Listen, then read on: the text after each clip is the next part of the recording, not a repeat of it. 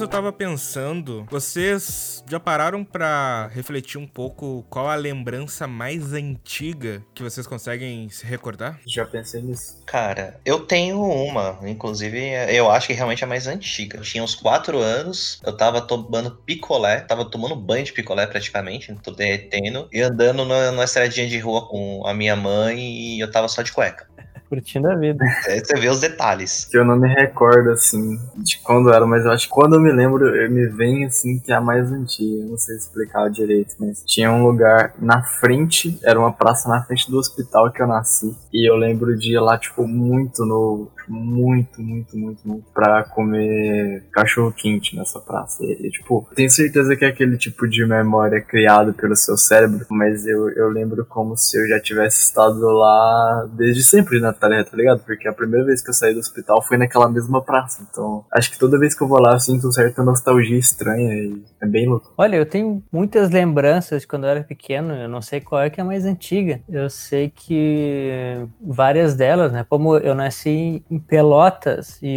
eu visitei o pai muitas vezes em Pelotas. Então muitas memórias que eu tenho são de lá, de porque eu esperava para ir lá para poder ver o pai e aí isso ficava registrado. Tem uma que eu decidi guardar, que eu era pequeno, sei lá quantos anos eu tinha, que a gente tava indo para a praia lá do Laranjal e a gente tava no caminho no carro e eu vi assim o carro passando assim, e eu olhei aquilo lá e pensei, vou guardar essa imagem na minha memória, nunca mais vou esquecer. E não esqueci mais outras coisas assim do, do, do pai chegando no trabalho e outras coisas aqui em Guaíba também, do meu quarto, quando não tinha essa peça, depois tinha, que eu de noite tinha que enfiar as pontas do cobertor lá da ponta do pé na cama para não acordar de noite com o cobertor no chão. Tem muitas lembranças assim, então mas qual é a mais antiga, não sei. Pois é, esses dias eu tava pensando, até discutindo com a minha mãe, porque eu tenho uma lembrança muito vívida de quando eu era muito pequeno, assim, coisa de criança de colo, que eu me lembro que eu tava no colo da minha mãe. Era frio, muito, muito, muito frio. Era provavelmente de manhã, porque tava aquele tom muito azulado e cheio de neblina, assim. E eu me lembro que a gente tava descendo a rua da casa da minha tia. E, cara, é uma lembrança que eu tenho muito vívida. Só que aí entra o questionamento, aproveitar que a gente tá com o Doug aí com a gente hoje. O quão disso é memória real e o quão disso não é a gente tentando preencher lacuna quando de fato a gente não lembra das coisas. Sim, é muito comum acontecer isso pra gente, né? Porque assim, na nossa mente acontece de a gente não querer ficar com angústia de não saber o que aconteceu com detalhes, né? Então, mentalmente a gente vai criando algumas memórias para suprir aquele espaço mesmo que não sejam memórias reais. Então é perfeitamente normal acontecer. Sim. E isso eu tava refletindo esses dias dias, aquela famosa reflexão antes de dormir, como tem determinados momentos que a gente tem lembranças tão vívidas, parecem vídeos que passam na nossa cabeça, enquanto tem outros períodos de tempos gigantes que a gente simplesmente não lembra de nada. Vou dar um exemplo pessoal. Para mim, 2016 foi um ano muito turbulento por um milhão de fatores. Muita coisa aconteceu nesse ano, tanto para bem quanto para mal. Então, 2016 é um ano muito marcante na minha vida. 2017 eu não lembro de nada. É um ano muito, não sei dizer se é monótono, porque eu não lembro do que aconteceu naquele ano.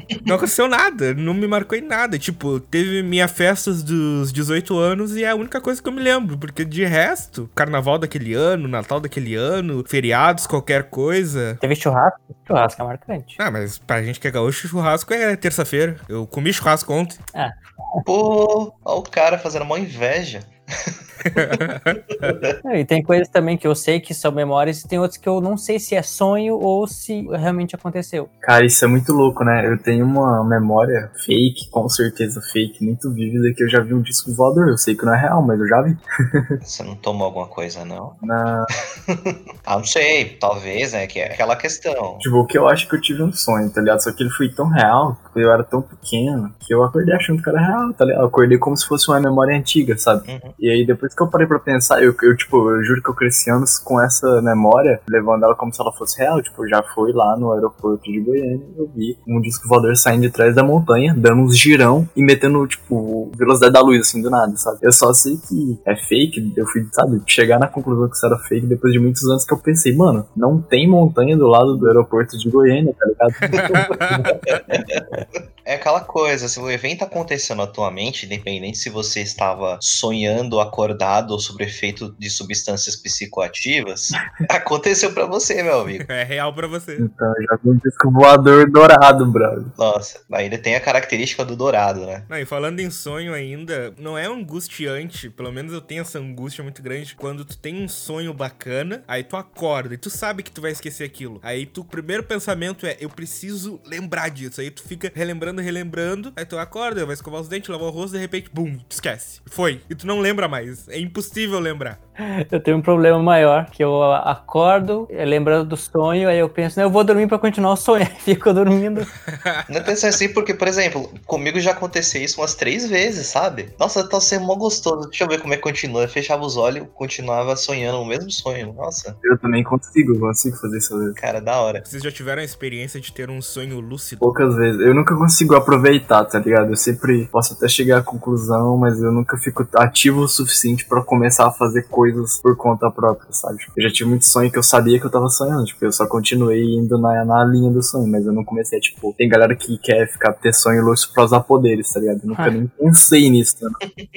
O sonho lúcido é difícil de ser alcançado porque tem uma linha muito tênue em tu perceber que tá sonhando e tu acordar. Uhum. Porque teve uma vez que eu consegui atingir esse negócio de ter sonho lúcido. Tipo, eu vi que eu tava num sonho e aí eu tive autocontrole pra tentar fazer alguma coisa. Eu fui dar o primeiro passo e eu abri os olhos na minha cama. Sim, fala muito isso. Eu acho que o momento mais incomum desse é quando tu tá fazendo um, um xixizão e tu acorda quase fazendo também.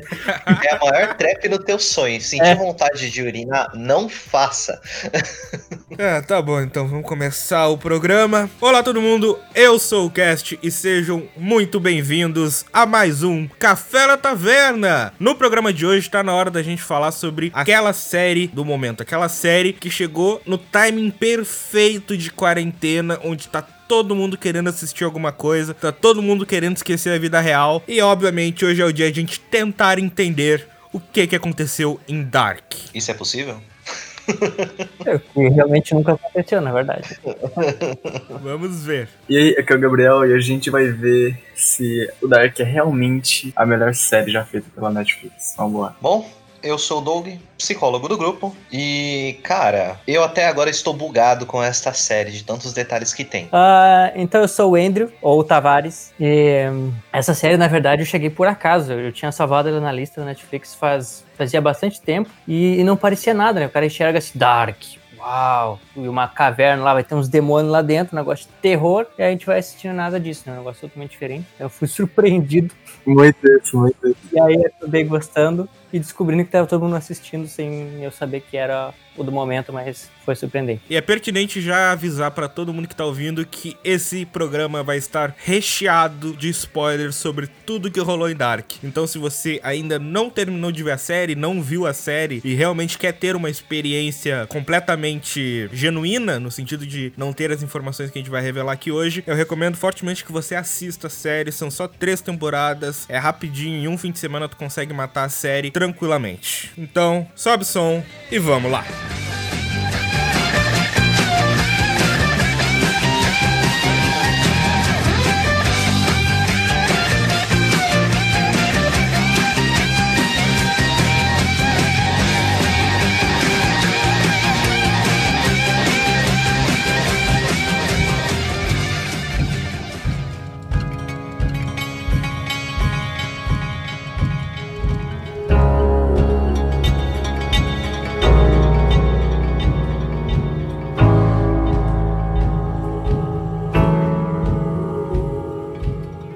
Começar pelo final, então. E que é o começo. Exatamente. Na opinião de vocês, eu já tenho algumas críticas também. O que que a série deixou em aberto? A gente vai conversar várias coisas ao longo do programa, várias coisas que eles encerraram, vários ciclos, mas vamos concentrar no que faltou, no e se. Pra vocês, o que que faltou chegando ao final de Dark? Cara, é difícil dizer o que faltou de tanta coisa fantástica, né? E como foi explicado isso mais pra frente. Sei lá, cara. Pra mim, eu não digo que foi perfeita, saca? Mas eu não acho que faltou nada assim, não. Do, do jeitinho que tá, tá ótimo. Talvez explicar algumas coisinhas. Não sei. Quando eu terminei a série, sempre que eu pensava em alguma coisa, eu pensava, mano, não explicaram isso, eu vou pesquisar. Aí eu ia pesquisar e eu vi que na real eles explicaram sim e passou batido, tá ligado? Porque ou eu não tava prestando atenção, alguma coisa do tipo. Eu percebi que tem uma série que você tem que estar 100% ligado, mano, senão você vai perder muita coisa. Mano, como assim? Vocês vêm aqui com argumentos e indagações de que a série ela é muito bem fechada, mas vocês esquecem o que tá na cara. Como é que os caras simplesmente terminam a série e não me explicam o que aconteceu com aquele olho daquele policial, mano? É, esse, esse é o óbvio, né? Do início esperando, ah, ele tá mostrando como o outro machucou o rosto, o outro aconteceu, não sei o que. Eles têm que mostrar em alguma temporada o que aconteceu com aquele olho. E aí, ao invés disso, ele piora e mostra que inverteu, ficou com o braço dele, não o olho. Ah, não, aí não. Não, mano, o que eu acho incrível é que, tipo, foi algo desde o primeiro episódio tá lá e tá, tipo, muito no background. É. Ah, vai ter uma reunião dos policiais que a criança desapareceu lá, tá o maluco com tapa-olho. Eu fiquei olhando aquilo, eu me lembro da primeira vez que eu vi a série, eu fiquei olhando aquilo. Mano, Por quê? o maluco tá de tapa-olho. Não é possível que seja pra nada. Tipo, o maluco só tá de tapa-olho no meio de uma reunião. Eu também pensava nisso. Eu pensava, alguma parte da série, alguma cena vai, vai servir pra, só pra ele comentar por cima sobre o que, que é. E olha que a série deu umas duas ou três chances dele fazer isso, mas ele ou não quis ou aconteceu alguma coisa que impediu, mas. Acabou virando uma piada interna da série. Não vão explicar. Na verdade, eles explicaram. Eles explicaram que não iam explicar. Porque nos últimos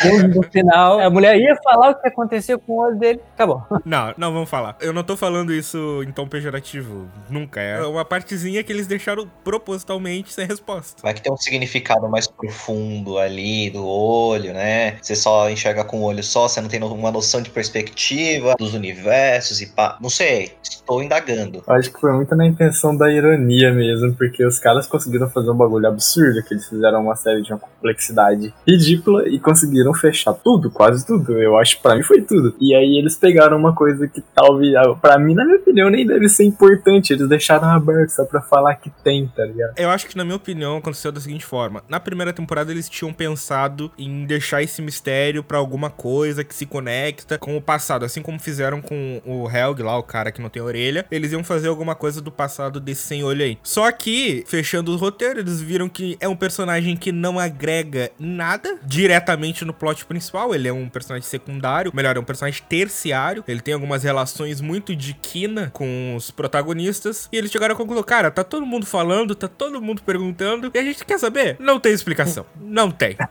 Ele é só um figurante. É um figurante com fala. E dos personagens que eles começaram a abrir, eles dizem, ó, tudo está interligado. Então, tudo isso que eles abriram pra ligar com o outro, eles explicaram. Mas do restante, do que tá fora, que só complementa a história, eles não abriram e, no caso, não ficou faltando. Que era tanta coisa que, se ficou faltando, a gente não percebe, porque a gente tá tentando entender as coisas que já foram apresentadas e que é além da conta. E eu acho uma falta de sacanagem que eles fizeram com esse personagem no mundo da Marta de Franja. Porque no final da série a gente descobre que, tipo, ele não perdeu o olho, ele tá com o olho machucado só, por isso que ele tá de tapa-olho. Só que no outro mundo o cara perdeu o braço. a desproporção de nível entre um cara e outro é muito absurda. Levando a analogia dos dois mundos, né? Mundo 1, um, mundo 2, talvez ele tivesse perdido o outro braço, né? Pra poder ficar igual. Por conta do detalhe que eu percebi, né? Não sei se vocês perceberam também. Lá do bunker, né? No primeiro mundo, né? Mundo do Jonas, a porta abre pra esquerda. E da Marta, abre pra direita. Então eu penso que, sei lá, né? Espelhado, vai saber. O mundo todo é espelhado. Todos os cenários, personagens, ações, tudo é espelhado. O cabelo do Jonas, ou do Jonas, tanto faz a tua pronúncia, é espelhado quando muda de mundo. A abertura da série entrega isso desde, desde o primeiro, né? E ela não é só espelhada, muitas vezes é em duas, mas a maioria das vezes ela é espelhada em três partes. né? Exato. Sugerindo um terceiro mundo. Até passou pela minha cabeça antigamente, mas nunca foi o suficiente pra me tocar, sabe? Não, e sem contar que, tipo, num lado a porta abre pra esquerda, no outro pra direita, e no mundo de origem ela abre pra cima. Uhum. Tá, mas pra falar de um personagem que aí sim, falando mais sério mesmo, sem humor, cara. Eu acho que faltou substância na terceira temporada. Depois a gente vai discutir muitas coisas que eu acho que faltaram na terceira temporada. Mas eu acho que faltou muita substância no personagem do Alexander na terceira temporada. Foi um personagem muito bem estabelecido na primeira, muito bem explorado na segunda e simplesmente chutado pra escanteio na terceira. É, isso é verdade. Até já conversou com isso, né, cara? Sobre. Tinha me perguntado, quando eu ainda não tinha assistido a terceira temporada, sobre. Eu queria saber mais o passado do Alexander. Eu queria saber por que, que ele matou matou o irmão do o detetive lá da hora. Sabe por que, que ele era um criminoso? Porque ele foi parar em Winnie, cidade da porra do fim do mundo. É, eles deixaram muita pista, tipo, o nome dele, Boris Nilvald, que é a junção entre as famílias Nielsen e Canvald, se tu cortar, assim, fazer uma mescla dos nomes. Deixaram um monte de pistas sobre aquele passado, trouxeram um personagem de fora. Eu falo isso na minha crítica que eu fiz no YouTube. Para mim, a edição do detetive na segunda temporada foi muito bem feita. Não só porque traz um personagem novo, no caso, né? Mas traz um respiro novo, um fôlego novo, porque é alguém de fora, é alguém que vai fazer perguntas que ninguém tava fazendo, vai cutucar o vespeiro que ninguém tava cutucando. Eu acho ele muito funcional e muito bem feito. Tem muita gente que acha que ele é para nada na segunda temporada, mas eu discordo. Eu acho que ele é muito prestativo na segunda temporada. Na terceira temporada ele é totalmente descartado, nem parece que ele existe. Acho que a função desses dois aí, do dono da empresa lá e o detetive, é que são eles que fazem o apocalipse acontecer, né? São eles que estão lá no final para abrir a porta, abrir os galão lá e sair o negócio, que é a única função deles, é fazer o ciclo continuar. É, o Clausen ter tido a assistência lá em abrir, todo mundo tava falando pra ele não abrir o É. buraco lá de contenção da parada química lá dos barris amarelos. E ele insistiu, falou que era pra abrir. Se a gente parar pra analisar, uma coisa que eu critiquei no vídeo que me corrigiram nos comentários lá era aquele negócio da carta que recebeu do Clausen que nunca foi explicada. Só que na verdade, se tu pegar o texto da carta, é exatamente palavra por palavra o que o infinito lá, o filho da Marta com Jonas, fala pro velho cego no começo da terceira temporada. Então a gente sabe que o infinito mandou a carta pro Clausen ir pra cidade. Então a gente sabe que no final das contas o Clausen acabou sendo mais uma artimanha e mais um peão no jogo de xadrez entre o Adam e a Eva. Uhum. Só que mesmo assim, eles são personagens. Eles são pessoas, eles constituíram pra gente sentimentos e motivações e não completaram. Essa é a minha maior crítica do que ficou faltando. Não fechou a história deles. Ficou faltando, ficou literalmente faltando. Eles deram toda a trama, abriram todos os mistérios, o que, que aconteceu, qual é a relação, mostra foto aqui, imagem de jornal. Chega na terceira temporada, eles cagam pra isso e vida que segue. Simples assim. Não foi falta de tentativa. Não teve tentativa. Eu acho que assim, né? Tem personagens que ele tem que ser evoluído pra trazer certos contextos, mas que infelizmente acaba sendo descartado, porque o cara não tem mais nada pra acrescentar. O Alexander é um ótimo exemplo disso. Tipo, o cara é diretor lá da usina. Depois que a gente descobre já sobre a substância, os barris, a última coisa que tinha que saber era de onde realmente ele tinha vindo. Não tinha muita coisa pra fazer com ele. Mas, cara, dava pra integrar ele na história principal e eu pensei muito nisso. E dava pra ligar ele com a Cláudia. Os dois tinham um sentimento muito comum. O Alexander e a Regina são o único casal funcional de toda a série. Faz sentido. É o único casal que se gosta de verdade. E olha que não é perfeito, longe disso. É uma mina problemática pra caralho. Um cara que é um, um assassino foragido, Exato. vivendo de identidade falsa, saca? Isso o roteirista consegue fazer. Dava pra ligar os pontos e conectar a história da Cláudia com a história do Alexander e fazer os dois trabalharem junto pro objetivo final. Qual é o objetivo da Cláudia? É que a Regina viva. E aí ela descobre lá o terceiro mundo e ela tem a impressão de que lá as coisas são melhores, de que lá que não aconteceu todas as bostas que aconteceram nesses dois mundos interligados. Então dava pra conectar motivações, dava pra conectar histórias e fazer a história andar com os dois. Não precisava jogar o personagem pra escanteio e deixar ele de depressão com barba lá, andando pra cima e pra baixo. Ah, acho que também porque ele não fazia parte do ciclo, né? porque se a Regina sobrevive é porque ela tem um filho também que sai dele e ele continua na história real fora do ciclo. né? É, em teoria o Alexander não faz parte do ciclo, mas não é porque ele não tem relação, é porque simplesmente a gente não tem informação. Hum. A gente não sabe se ele é ligado de alguma forma com as quatro famílias que não existem, né? Que se criaram a si mesmas nesse ciclo. Tanto que no final da série, chega lá no jantarzinho de amigos de personagens que ninguém se importava. É. E cara, cadê o Alexander? Ela tá lá sozinha. E tipo, eu não revi a série, mas eu não tenho a impressão de que ela esteja casada. Não teria motivo pra fazer um jantar cheio de casalzinho e não tá o Alexander lá no lado dela. Se a Regina ia ficar viva, tinha que estar junto. né? Na real, eu acho que ele não está lá exatamente o que faz ela tá viva. Coisa, tá ligado? Hum, Provavelmente, se ela nunca tivesse conhecido ela por alguma micro mudança, assim, ela nunca teria câncer, sabe? O que, que eu acho que aconteceu? Por que, que a Regina tem câncer? Porque quem fez a usina acontecer na cidade foi o personagem do infinito, foi o filho do Jonas e da Marta. Uhum. Porque ele que foi lá em 1900 e Guaraná com rolha, Fez burocracia lá, força. ameaçou o cara, pistolinha no carro e etc. Ele que fez a usina acontecer e depois ele que faz os dois acidentes, né? Ele que vai lá nas pressão, um negócio lá e faz tudo explodir. Uhum. Então eu tenho a impressão de que no mundo de origem não existe a usina naquela cidade. Hum, pode ser. E tipo, se não existe a usina e não existe o Yurik, a Regina nunca teve aquela brincadeirinha com muitas aspas que fizeram com ela. Ela nunca teve uma briga com a Catarina e nunca teve que o Alexander aparecer lá pra salvar ela. Então é um ponto que desconecta os dois. Só que mesmo assim, o personagem deixou de existir? De novo, é o que a gente tá falando nesse bloco, coisas que faltaram. Isso foi uma coisa que faltou. Faz sentido. E se foi culpa do, do infinito, ou sei lá, talvez, tipo, o Alexander ter matado o irmão do Clausen foi culpa de alguém pra fazer ele pra Windon, saca? E é como isso não aconteceu, ele nunca teve que matar o cara, nunca teve que fugir pra Windon, etc. É teoria, é o que a gente pode fazer, porque não foi mostrado. Uhum. Não foi nem sequer citado. Ah, assim, você colocou esses pontos aí, realmente eu concordo, mas além disso, eu acho que só faltou mais da Marta de biquíni ali no Rio, que maravilhosa. Apenas isso. Não, não, eu acho que faltou, faltou algumas coisas. Eu não sei, velho, eu juro que eu não sei o que que passa na cabeça desses alemão. E nem dos brasileiros que gostaram da relação e dos diálogos entre o Jonas e a Marta. Cara, era uma parada que eu realmente ficava com vergonha alheia toda vez que eles abriam a boca entre si, mano. Que casal sem química, né? é, é. Não é nem questão de química, é que eles são muito esquisitos, velho. É, de ficar perfeito junto. Por quê?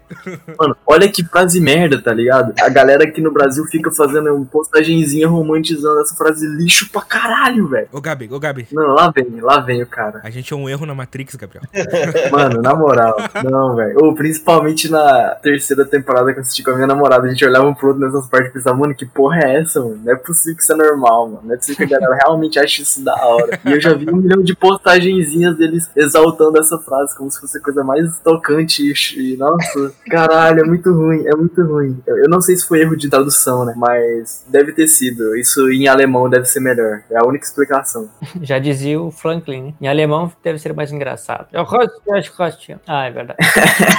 Boa. Pra mim, outra coisa que faltou, mas foi proposital, não tô falando que deveria ter. Eu só é uma coisa que eu estou acostumado, uma coisa que me segura nas séries, por exemplo, são personagens gostáveis. Dark, por querer, não tem personagens gostáveis. O mais próximo, na minha opinião, de um personagem que dá pra gostar e falar, ok, esse cara é legal, eu gosto dele, eu vou assistir, eu gosto, eu quero ver o que acontece com ele. É o Mikkel. Só que você só vai saber que o Mikkel é um personagem gostável muito tempo depois, tá ligado? Só no final da primeira temporada, por aí você vai entender que na real o Mikkel é muito mais do que um molequinho que sumiu. Então, do resto, cara, a série, todo mundo naquela série, todo mundo em Eden é podre, cara. Todo mundo tem uns, uns defeitos assim, fodidos. Isso é muito foda, tá ligado? Isso é muito foda. Isso é proposital. É verdade. Me fala aí, mais de cinco casais lá em Winden que existem que não traem. A maioria deles traem, tá ligado? Isso é bizarro, mano. É, É, de repente a intenção deles de mostrar que tá tudo errado, é um mundo onde as coisas estão erradas E mesmo. foi, e foi isso que eu acho foda. A série, ela conseguiu fazer uma série foda que me prendeu até o final, depois que eu dei uma chance de verdade pra série. E eles conseguiram fazer uma série que segura sem personagens que dá pra gostar. Você vê com ódio de alguns personagens, você vê com dó de outros, sabe? Você só tem opiniões e sentimentos divergentes, assim, entre esses personagens, porque a maioria deles são horríveis, mas isso é muito bom, de certa forma.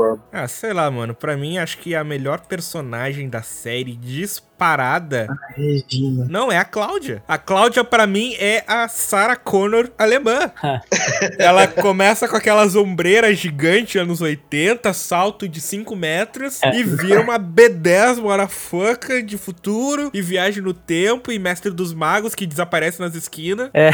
Ela é interessante, ela é O interessante. ruim é que a gente não sabe quem é que tá certo e quem é que tá errado nessa função. Eu penso, não, ele tá tentando consertar. Não, é ela que ela é ruim. Não, na verdade ela que é boa. A gente não sabe se gosta ou não. É verdade, às vezes você fica muito na dúvida, mano, mas será que a Cláudia realmente é. É muito fácil a série dar uma mudada assim e realmente mostrar, tipo, ó, a Cláudia era a má de verdade, o Jonas estava do bem. E todo mundo ia falar, ó, que doideira, mas eu já esperava. O negócio é que tem muitas fases de personagens, né? Por exemplo, poucas facetas do Jonas que dá pra gostar. Algumas fases do, do Jonas eu odeio, tem outras que eu acho ok. Por exemplo, a primeira vez que ele chega, como é que fala no, em 2052. 2052, ele era legal lá, tipo, ele tinha força de vontade de fazer uns bagulho, ele tava sozinho no mundo pós-apocalíptico, e ele viveu lá por muito tempo, e também depois quando ele voltou pra Winden, depois de um pouco mais velho, assim, pra tentar consertar as coisas e fazer a máquina do tempo funcionar, isso foi muito foda também, mas agora ele lá, dando uma de Tesla, em 1800, fazendo aquela porra, que cara chato pra caralho,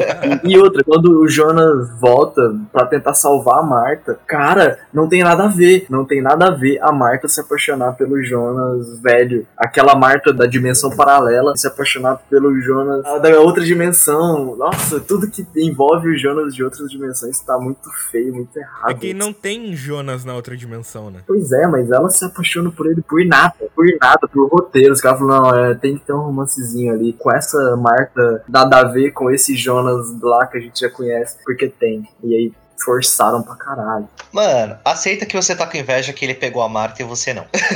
Pegou todas as Martas. Todas as Martas ele pegou. Nossa senhora. Ah, mano, sei lá, tem muito personagem que dá pra gostar em algumas coisas. Por exemplo, eu gosto muito de personagem que é mais controverso, tá ligado? Tipo um Deadpool da vida, uns caras que mesmo sendo vilão são da hora. E eu achava o Alexander, quando ele era bandidão, chegou lá na cidade e ajudou a Regina. Achava ele um cara da hora, né? Por mais que ele fosse um assassino, ele era interessante, queria saber o que rolava com ele. Mas depois fica um personagem ok. É que depois ele não é explorado. Pois é, mano. E, tipo, muito personagem é assim. Eles são ok em algumas partes e em outras eles são péssimos. E aí tem alguns que são completamente horríveis. Tipo, a Hannah. A Hannah é um lixo. Ah, Ah, mas ela foi feita pra ser odiada, né? é. Maior vilã. Exatamente, esse é o ponto desde o início. Os personagens eles são feitos pra ser uma desgraça. E a série funciona mesmo assim, eu acho isso muito foda. Ah, mas o personagem que eu gosto muito, que eu acho muito B10 em todas as fases dele, é o Noah. Ah, eu gosto bastante É, dele. o Noah é parrudo, cara. É maneiro, mas é praticamente odiável. Eu odiava ele. É que não sei, que depois que tu descobre o background dele, e tipo, única ação realmente babaca e totalmente psicopata que ele faz é de matar as crianças, porque de resto. No comecinho mesmo, quando ele aparece, a gente não sabe nada e não dá pra gostar, tipo, não dá. É, a gente sempre vai achar que ele é vilãozão nervoso. ele é mó né? vilão, você quer que ele morra e etc. Não necessariamente, mano. Dá pra fazer um vilão carismático. O Coringa tá aí pra provar. Dá, mas ele não era carismático, mano. Ele era o contrário disso. Ah, mano, eu sempre achei ele carismático. Não, ele tinha aquela carisma negativa, assim, tipo, não negativa no sentido D&D, que você tem a carisma, você não consegue interagir. Mas ele tinha aquela carisma do mal, tá ligado? É que, mano, como é que tu não vai. Não digo simpatizar, mas como é que tu não vai se interessar por um padre alemão que é o vilão da história? E ele passa de carrinho lá, aquele carro, fala com o Bartosz no final da primeira temporada. Eu acho que, ó, o tipo de carisma dele é mais, tipo, no D&D você tem diversos tipos de carisma. Você pode ter uma carisma que é completamente focada na sua beleza, sabe? Pode ter uma carisma que é focada na tua música tal. No seu jeito de conversar ou na sua poesia, por exemplo. A dele é uma carisma de ser um cara que impõe respeito imediatamente, tá ligado? Não vai tretar com um cara daquele. Uma personagem que eu achei interessante, ela, na verdade, ela é bem querida, né? A Elizabeth, aquela guriazinha muda. Ela é maneira. Ela é bem legal mesmo. Quando ela, no futuro, quando ela tá quebrada, ela tem motivos também pra, pra querer matar todo mundo, pra querer fazer justiça e tal. Até quando ela viu a mãe dela pelo portal do tempo lá, ela meio que voltou mãe, né? Ela voltou um pouco de humanidade, assim. Ela era querida. É que é terrível o que acontece com ela, né? Ah, sim. Já não falava e ficou toda estrambelhada no futuro. Né? E teve que matar um cara ainda. Uma coisa que eu acho que ficou faltando, que eu lembrei agora, é daquela sala toda enfeitada de, de coisas de criança. Assim, não mostra muita coisa. Mostra que foram feitas experiências lá que de repente ajudaram a, a chegar no futuro, alguma coisa assim, mas não mostra muito o porquê que ela foi tão essencial. Eu, pelo menos, não captei muito. Cara, verdade. Você colocar das crianças naquela cadeira e fazer o bagulho que gira a cabeça. Também nunca entendi muito bem o motivo, tá ligado? Eu sabia pra que, que eles estavam fazendo. Achei que eles iam revelar, mas. O que eu entendi é que aquela aquela sala servia pra fazer os experimentos que dariam origem à planta da maletinha, tá ligado? Hum. Pode ser, pode ser. Um- Uma coisa é fato, ela servia pra mandar crianças, pelo menos o corpo delas morto, pro passado. Hum. Porque isso aconteceu várias vezes. É, e muita gente pergunta, ah não, mas tipo, se já tinha a planta, se a planta já chegou no passado de qualquer jeito, por que tinha que repetir? Essa é a ideia do loop. Tem a planta porque tem os experimentos. Tem os experimentos porque tem a planta. E uma coisa se fecha na outra. E precisa rolar esse ciclo pra continuar existindo a maletinha da viagem no tempo. É um paradoxo, cara. Não tem. Você não explica um paradoxo assim. Um paradoxo legal que eu acho é o da carta do Mikkel. Porque ele deixa uma carta pro Jonas e deixa uma carta pra mãe dele. Só que não foi ele que escreveu. É uma carta que ele recebeu. É uma carta só. É, a mesma carta, mas que fica, vai passando de mão em mão. Que seja. Só que ele manda pra duas pessoas. Ele não ia se matar, ele tava tranquilão, na verdade. É.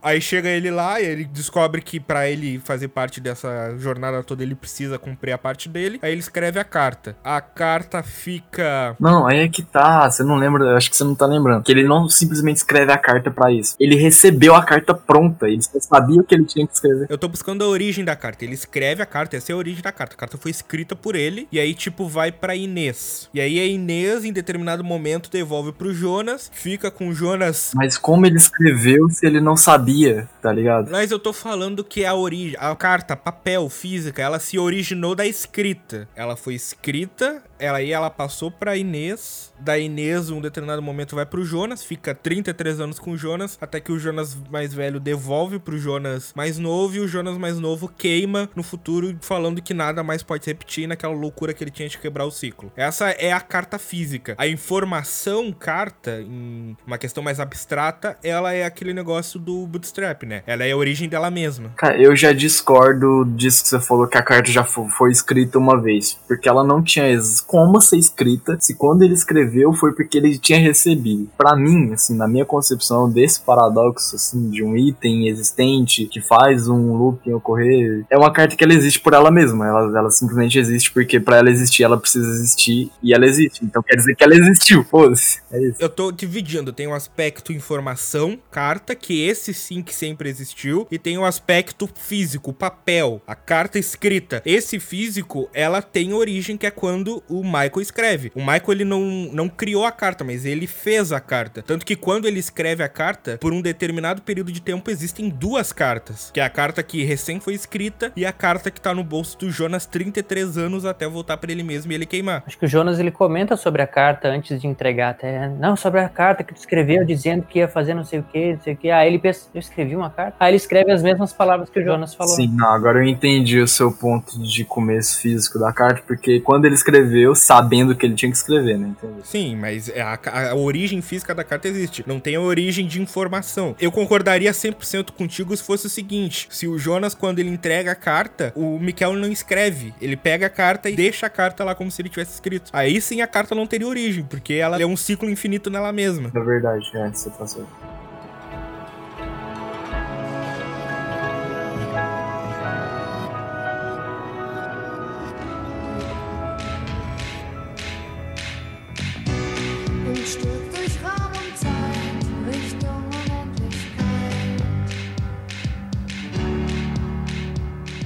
Tá, mas vamos voltar um pouco no tempo, falar das primeiras temporadas. E a minha primeira pergunta pra vocês, pra gente iniciar esse papo, como que vocês conheceram a série? Cara, minha namorada, como sempre, indicando várias séries. Ela me indicou Breaking Bad, depois outras coisas, ela acabou me indicando Dark. Só que aquela indicação veemente de tipo, assiste pra conversar comigo. Foi mais ou menos assim. Cara, eu conheci Dark pela primeira vez em 2017, acho, ou 2018, quando a primeira temporada foi lançada, que tava meio que na vibe Stranger Things. Aí, tipo, eu tinha acabado de assistir a primeira temporada e falaram, ah, não, que tem aquela série alemã que é parecida, que tal, que não sei o quê. Eu assisti dois episódios, detestei, nunca mais vi, até que mês passado, mês retrasado, voltou esse papo de Dark com o final da série, e todo mundo comentando, e série incrível, e série não sei das quantas. E aí eu maratonei nas duas últimas semanas antes da estreia da terceira temporada, eu maratonei a série completa e depois maratonei a terceira temporada. Cara, eu sempre, eu, tipo, achei ela por acaso, como um milhão de séries que hoje em dia são gigantes aí, eu achei olhando o catálogo da Netflix. Só que, como sempre eu via, eu li a sinopse e não entrava. E aí, uns dias depois, fui vendo aparecendo no Facebook ali, ali, quando só tinha a primeira temporada. E aí, nessa época, eu tentei assistir a série, só que não me prendeu no primeiro episódio, tá ligado? Então, eu só continuei vendo o que eu já tava vendo e deixei a série de mão. Isso é normal, tem muita gente que fala que Dark é série pra dormir, porque não tem saco, porque é uma série que os primeiros dois episódios, três episódios, eu acho, eles tacando informação na sua cara e a série não faz muito pra te conquistar, tá ligado? Ela vai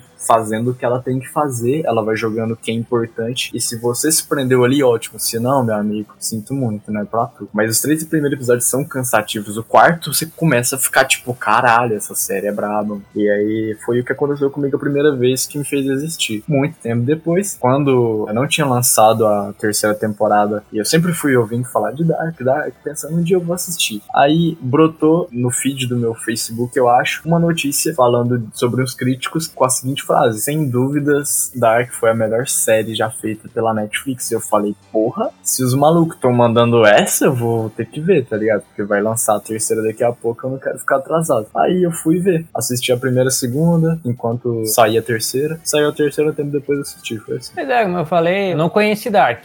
Eu conheci uma capinha ali que eu achei interessante. Eu tava pesquisando coisas diferentes, recomendações de outras coisas que eu tinha assistido. Aí eu li ali a sinopse, mas não me pareceu nada do que eu assisti depois. Mas eu achei interessante, eu achei que era um negócio meio, meio obscuro e coisa. E quando eu assisti o primeiro episódio, ele passava que ia acontecer alguma coisa, aqueles barulhos do nada, assim, a pessoa conversando. Você vai na rua? E aí aquele som.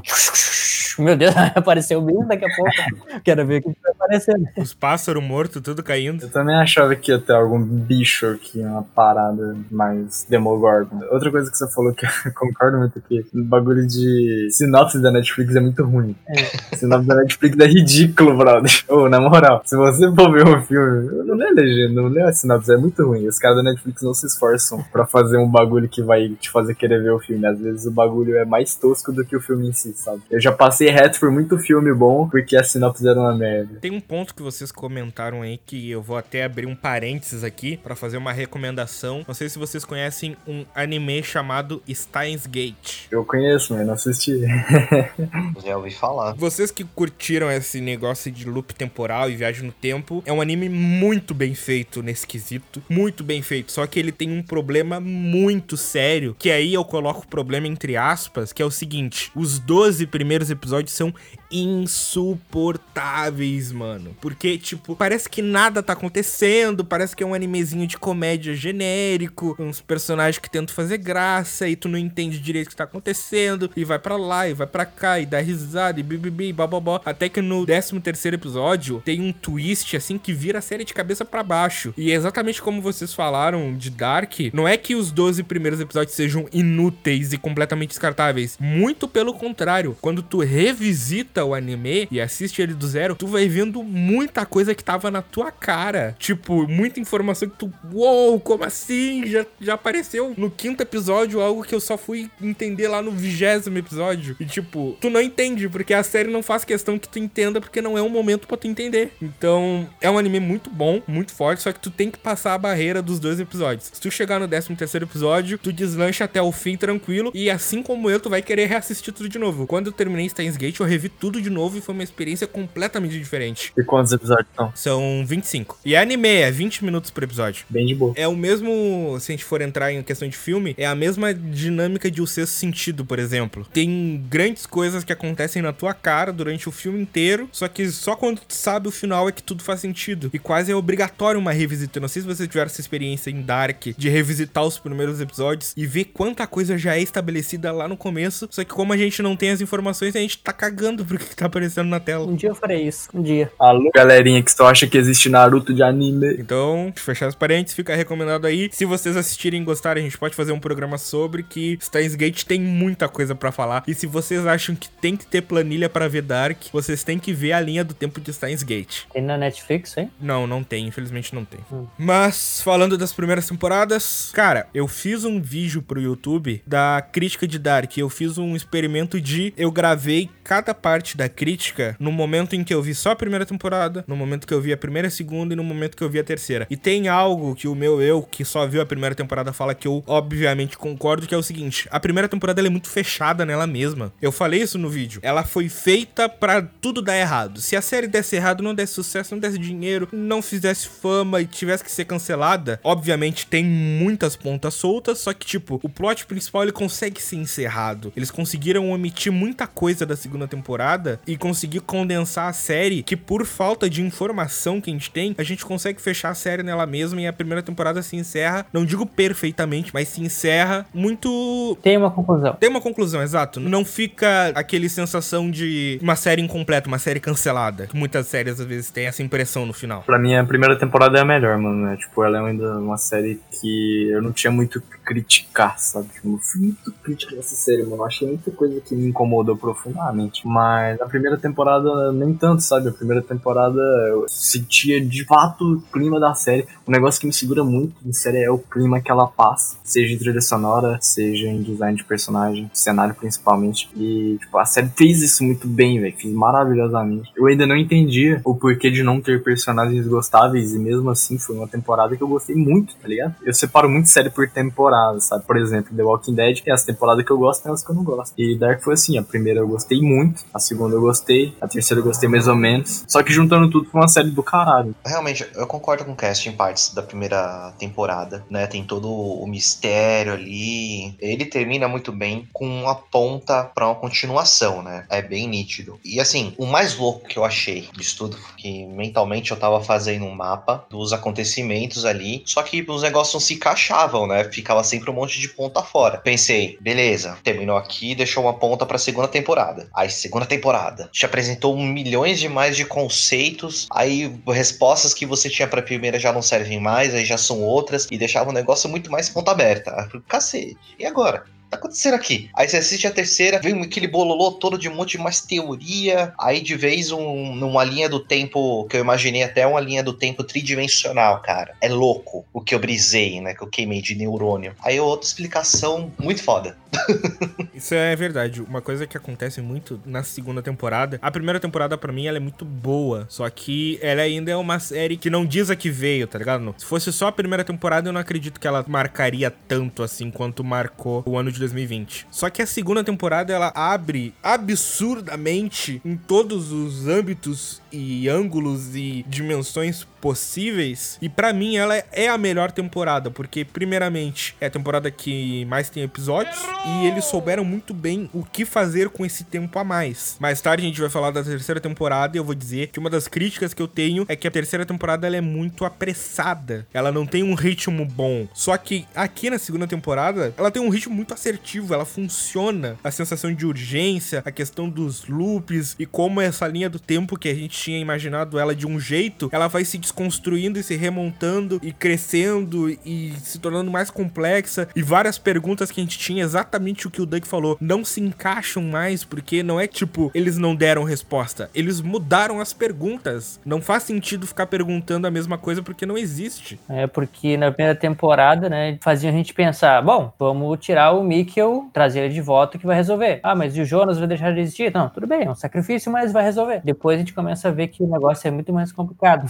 o que eu mais gostei na primeira, aquele momento que o Urk volta no passado e tenta matar o Elg, pensando, eu vou resolver isso agora. Só que mostrou justamente por que que no futuro ele já tinha aquela marca no rosto. Então a gente já estava vendo resultados do ciclo e que tudo já estava como estava porque já tinha acontecido antes e né, já estava tudo misturado. E também foi uma das cenas mais fortes, né? Porque ele mexe muito com a nossa humanidade. E é incrível que todo mundo tem uma pedra perto quando precisa matar alguém. Ah, eu vou dar umas pedradas na cara e resolvo tudo. Puxa vida, mostrou ele tacando e me assustei um pouquinho, mas tudo bem. E é aquela coisa meio ambígua, né? Se a gente pudesse voltar no tempo, seria certo matar o Hitler criança? Tipo, Porque, em tese, o Elg, naquela fase da vida dele, era uma criança inocente. Ele não fez nada, ele não matou ninguém. Só que, tipo, tem como culpar o Urik? Porque o Urik, na cabeça dele, naquele momento, esse maluco matou meu irmão, esse maluco matou meu filho, esse maluco tá sequestrando um monte de criança e eu vou dar um final aqui agora e já era. E se você fosse lá matar o Hitler e acabasse que você fosse a causa de Hitler ser o ditador? Pois é.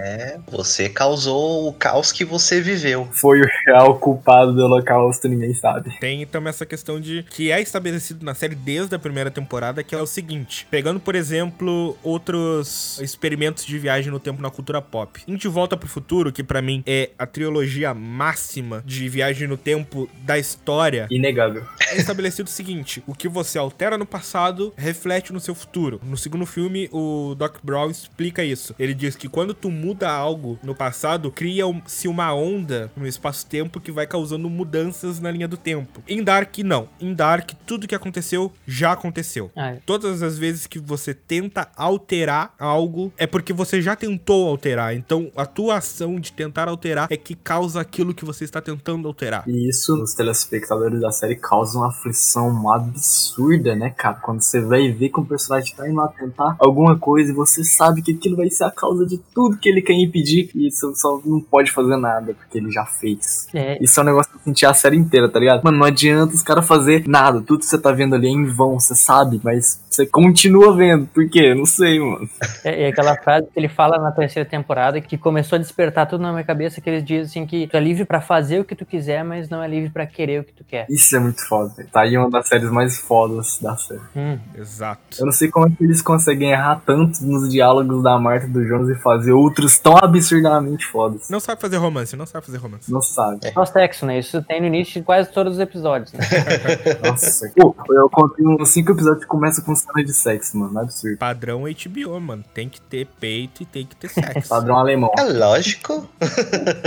Como é que vai chamar os adolescentes pra assistir? Começou o episódio, eu baixo, baixo o volume, pera, vamos pensar que eu tô vendo outra coisa aqui. Perguntar pra vocês, mano, como é que vocês viram a série? Vocês viram em inglês legendado, alemão legendado, dublado? Como é que foi? É, vida do Se tu viu em inglês legendado, mano, eu só tenho que dizer que tu é um baita de um trouxa. pra tu assistir uma série dublada em inglês, mano. Não é possível. Se fudeu, se fudeu. Se você assistir dublado, eu entendo. Porque às vezes é mais fácil de você entender, de pegar as coisas, porque às vezes ler legenda te dá um cansaço, certo cansaço. Mas se você quiser sentir, na minha opinião, se você quiser sentir o clima extremo da série, flor de tudo assim, você assiste ali em alemão, legendado. É muito brabo, é muito Eu brabo. vi em alemão. Em alemão. É, justamente, eu vim em alemão. É bem interessante até. E, tipo, eu não sei muito. É que isso entra em outros assuntos, mas, por exemplo, eu me sinto muito mais confortável em ler a legenda pra entender conceitos difíceis do que em ouvir. Tanto que tem muita série ou filme ou documentário nacional. Obviamente, por ser nacional, ele tá em português, mas mesmo assim eu coloco legenda. Porque o auxílio visual de ler o que o cara tá falando me auxilia a entender o que que ele quer dizer do que só ouvindo assim. Porque às vezes tu ouve o negócio e passa despercebido. Quando eu tô lendo a legenda, eu tenho muita atenção no que eu tô lendo. Sim, o estilo de jogo que eu mais jogo, que é jogo de escolhas, tá ligado? Tipo Life Strange, Detroit, eu boto em português, porque eu amo a dublagem de jogo, e eu também deixo legenda, porque passa batido algumas coisas, querendo ou não. Ah, eu não sou muito porque eu sou muito visual. Se eu paro pra ler a legenda, Eu entendo. eu perco metade do que eles colocaram na tela. E aí eu perco um pouco disso aí. Mas, como por exemplo, é stand-up, essas coisas, não tem muita coisa acontecendo, deixa em inglês que fica muito mais natural mesmo. Aí vai na legenda. Eu assisti em alemão com legenda em português, porque eu queria sentir. A... É mania minha, né? Independente do idioma que os personagens estão falando, eu gosto de assistir na linguagem original, pra sentir a emoção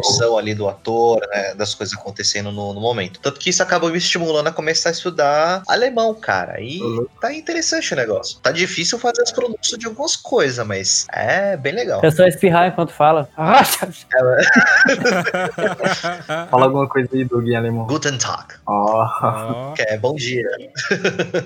Eu acho a dublagem brasileira pra mim é muito boa, tá ligado? Então eu realmente não tenho nada contra a dublagem brasileira. Só que tem algumas séries que eu prefiro ver ela em, na linguagem original, tipo Dark, tem um clima da porra, mas eu não posso falar porque eu não vi ela du- dublada, né? Mas com certeza deve ser muito boa, tá ligado? Todas as dublagens da Netflix são, são muito boas. Cara, eu tô falando isso muito no achismo, mas se eu não me engano, teve algum problema na terceira temporada na dublagem por conta da pandemia. Aí o pessoal tava muito pé da vida no Twitter lá. É, um grande risco de assistir dublado é que às vezes parece que o pessoal tem, tem preguiça, né? Aí, bah, o outro ficou doente, vamos chamar outro pra fazer. Quando vê a voz do personagem muda. Isso é ruim. E aí muda a identidade dele junto e, aí a gente fica muito estranho. É muito esquisito quando muda a voz. Mas falando das primeiras temporadas de novo, tem uma coisa que eu acho que eles não conseguiram repetir nem na segunda, nem na terceira temporada, que é algo lá da primeira temporada é uma crítica também que eu tenho ao Stranger Things, outra série da Netflix aí bem famosinha, que é a questão da atmosfera. A primeira temporada ela tem uma atmosfera única que eu não consigo senti-la. E olha que eu vi em maratona. E eu não consigo senti-la nas temporadas subsequentes. Eu não sei explicar bem, eu não sei se era por conta de orçamento ou porque ainda não era famosa e os realizadores tinham mais liberdade. Mas sei lá, tem alguma coisa na fotografia, né? A montagem, o jeito que eles montam. É algo muito específico, assim, da primeira temporada que eu realmente não consigo sentir que continuou nas temporadas seguintes. Não sei se vocês tiveram a mesma sensação. Cara, Stranger Things é realmente eu não assisti. Começo da primeira, mas aí eu dei uma desanimada. Sei lá, mas Stranger Things foi uma experiência muito esquisita pra mim. Muita coisa exterior estragou a série pra mim. E outras coisas, outros erros meus, tá ligado? Eu fui ver, ver a série esperando outra coisa, sabe? Acabou que não foi o que eu esperava. Eu fiquei meio que tipo, demorando um pouco pra entender se eu gostei ou não. Várias coisas aconteceram. Mas a série decaiu pra mim, tá ligado? A primeira temporada pra mim foi muito interessante. Eu quis ver a segunda. Eu vi a segunda, tentei ver a terceira e não rolou. Tá? Falei, não, não dá mais. Essa série aqui acabou, tá ligado? Pra mim não funciona mais. Que se tu, um, abrindo parênteses de novo aqui, se tu quiser assistir Stranger Things, cara, assiste a primeira temporada e finge que acabou lá. Isso. Ela tem um encerramento muito bom e, tipo, deixa, obviamente, ponta solta, só que, tipo, se tu desconsiderar uma ou outra pontinha solta e uma cena específica lá que, obviamente, deixa uma ponta solta gigante, cara, a série encerra muito bem, porque mais do que eu senti em Dark, em Stranger Things é muito forte a mão da Netflix na segunda e na terceira temporada. Esse é assunto para outro programa. Falando de Dark, uma coisa que eu quero muito elogiar a Dark, que tá desde o começo, é como eles são criativos nas regras e na execução do seu universo. É muito fácil fazer viagem no tempo a bel prazer. Ah não, aqui a gente tem essa máquina do tempo, tu digita a data ali, dirige a 140 por hora e buf, tá em qualquer tempo que tu quiser. Só que quando o Dark começa a estabelecer a questão de, não, são ciclos, 33 em 33, tem aquela caverna específica, tem a liberdade daquela maquininha? Tem, só que tipo, ela não é vendida na esquina pra qualquer personagem. A maioria deles tem que se contentar com os ciclos que existem. É muito incrível, por exemplo, uma cena que eu gosto muito é quando na segunda temporada o Jonas entra na partícula de Deus, né, naquela matéria escura, e ele vai tipo lá pra 1920 e poucos ou 1900 e da década de 10. Uhum. E aí, tipo, ele desesperado vai atrás do túnel pra voltar e o túnel ainda não foi construído. Bem bizarro, mano. Tipo, é muito angustiante, porque imagina, a única forma que tu tem de viajar no tempo é essa. E tu chega e não é que ela não existe ou tá bloqueada, não, ela ainda não tá pronta. Ela só vai tá pronta daqui a 33 anos, que é o lugar pra onde tu quer ir. Pois é. Imagina a angústia de você não só tá preso, tipo, de você não tá preso no lugar físico, mas tá preso no tempo. Uma época horrível, sabe? Que você não sabe como se comportar, você não sabe como fazer nada, você não tem nada nem ninguém, tá ligado? O Jonas, na real, ele deu muita sorte algumas vezes em ter sido encontrado em alguns lugares, ou ter sido ajudado por algumas pessoas, porque sozinho, velho, não ia rolar, ele não ia saber sobreviver em 2052, nem em 1900, nem em 1800. Tem uma questão que muita gente pode argumentar que é forçar coincidência, só que, tipo, como o Adam é o Jonas, ele sabe que ele mesmo vai tá perdidaço lá em 1920 e pouco, e ele sabe que, tipo, tem que ajudar, mano. Sim. Ele foi ajudado por ele mesmo. Você não tem escolha. Exato, tem que ajudar o- ele mesmo a voltar lá. Antes de encerrar esse bloco, eu queria comentar algumas cenas marcantes das primeiras temporadas. Pra mim, uma cena muito marcante, visualmente falando, a primeira vez que o Jonas entra na caverna. Não digo quando ele sai e vê que ele voltou no tempo, não, mas tipo, eu gosto muito da construção e da montagem da primeira vez que ele entra na caverna e aí fica com a Marta na peça lá falando aquele texto da Ariadne e o labirinto do Minotauro, e aí ele acha o fiozinho vermelho, e aí ele acha aquela porta toda estranha com Sigmundos esculpida, sabe? Toda a construção, a atmosfera te leva a ficar totalmente interessado pelo que tá acontecendo. É um mundo muito estranho e que te captura simplesmente pelas pequenas coisas que acontecem. Não sei se vocês tiveram a expressão, Tavares que trabalha com isso, perceptível tu tem de algumas cenas assim da primeira e da segunda temporada que te saltam os olhos assim, como tu viu dublado, tu pode apreciar mais do que a gente a tela completa. da segunda temporada, eu acho que é interessante ver quanto representa o mesmo cenário em épocas diferentes. Né? Porque quando ele tá no futuro, a fábrica tá toda destruída. Mas é, é a fábrica, tem toda coisa lá. E aquele amarelo que eles destacam sempre da roupinha do Jonas, que na verdade acaba levando o protagonista do mundo, né? Porque a Marta usa no mundo nela e o Jonas usa no mundo dele. né? E mais pra frente, só Marta usa, né? Sim. Isso é um aspecto muito interessante que eu ouvi um pessoal comentando também do figurino do Jonas. Tipo, o mundo inteiro ele é muito morto, falando em questão de cor, assim. Uhum. É tudo muito bege, azul, frio, tem muita chuva, é muito escuro. Todo mundo usa marrom, aquele vermelho bem escuro, sabe? É tudo muito pra baixo. E o Jonas usa uma jaqueta amarela gema. Esse amarelo ele já traz uma certa referência, uma fam- familiaridade. Destaca na multidão. Sim, o amarelo é a cor que mais chama a atenção de todas, né? Eu pensei nisso, o quão brilhante é a capa amarela quando o Jonas e a Marta 2 foram entrar lá no, na usina, né? Os dois tentando invadir a usina, a Marta de uma capa amarela extremamente chamativa. Eu pensei, meu, ninguém vai ver eles invadindo, não.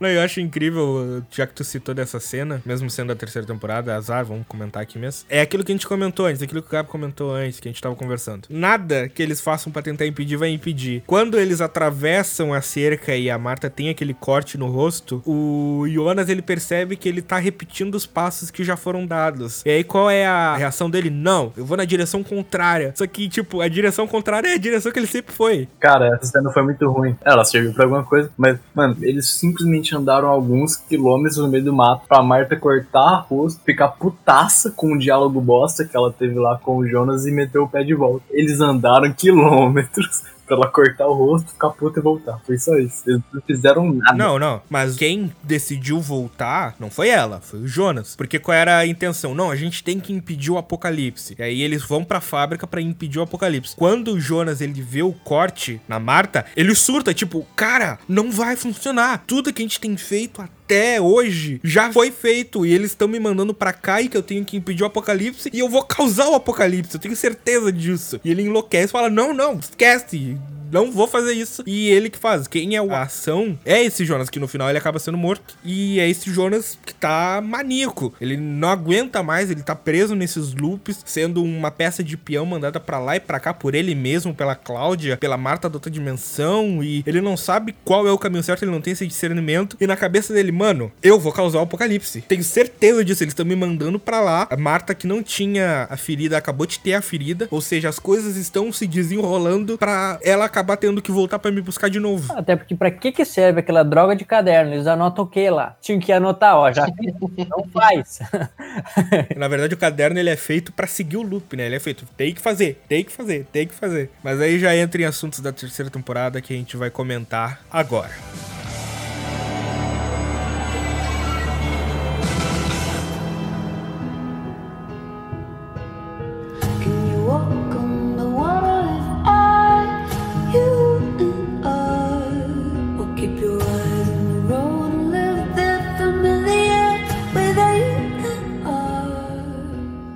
Mano, quando terminou a segunda temporada, Eu fiquei com muito medo, porque eles nunca tinham pisado em território de multiverso. Tudo que era estabelecido até o último episódio da segunda temporada era simplesmente o loop temporal. Era um universo e esse loop nele mesmo. Quando chega a Marta de franjinha e ah, venha comigo, não tenho tempo para explicar, cara, é muito frase de efeito. Não sei como isso passou. Não, a pergunta não é quando, mas que mundo. Nossa, muito genérico. E eles abrem essa aba dispostos a discutir sobre multiverso. Mano do céu, que cagaço que me deu. Porque tinha muita chance de fazerem bosta. Uhum. De, tipo, eu citei no vídeo lá que eu fiz Rick and Morty, que é esse conceito absurdo de multiversos infinitos. E no caso do Rick and Morty se encaixa perfeitamente no conceito da série. É o que estabelece a série, são infinitas realidades. Então tem um determinado episódio lá que acontece algo numa realidade e pra consertar qual é a opção deles, eles mudam de realidade. Simples assim.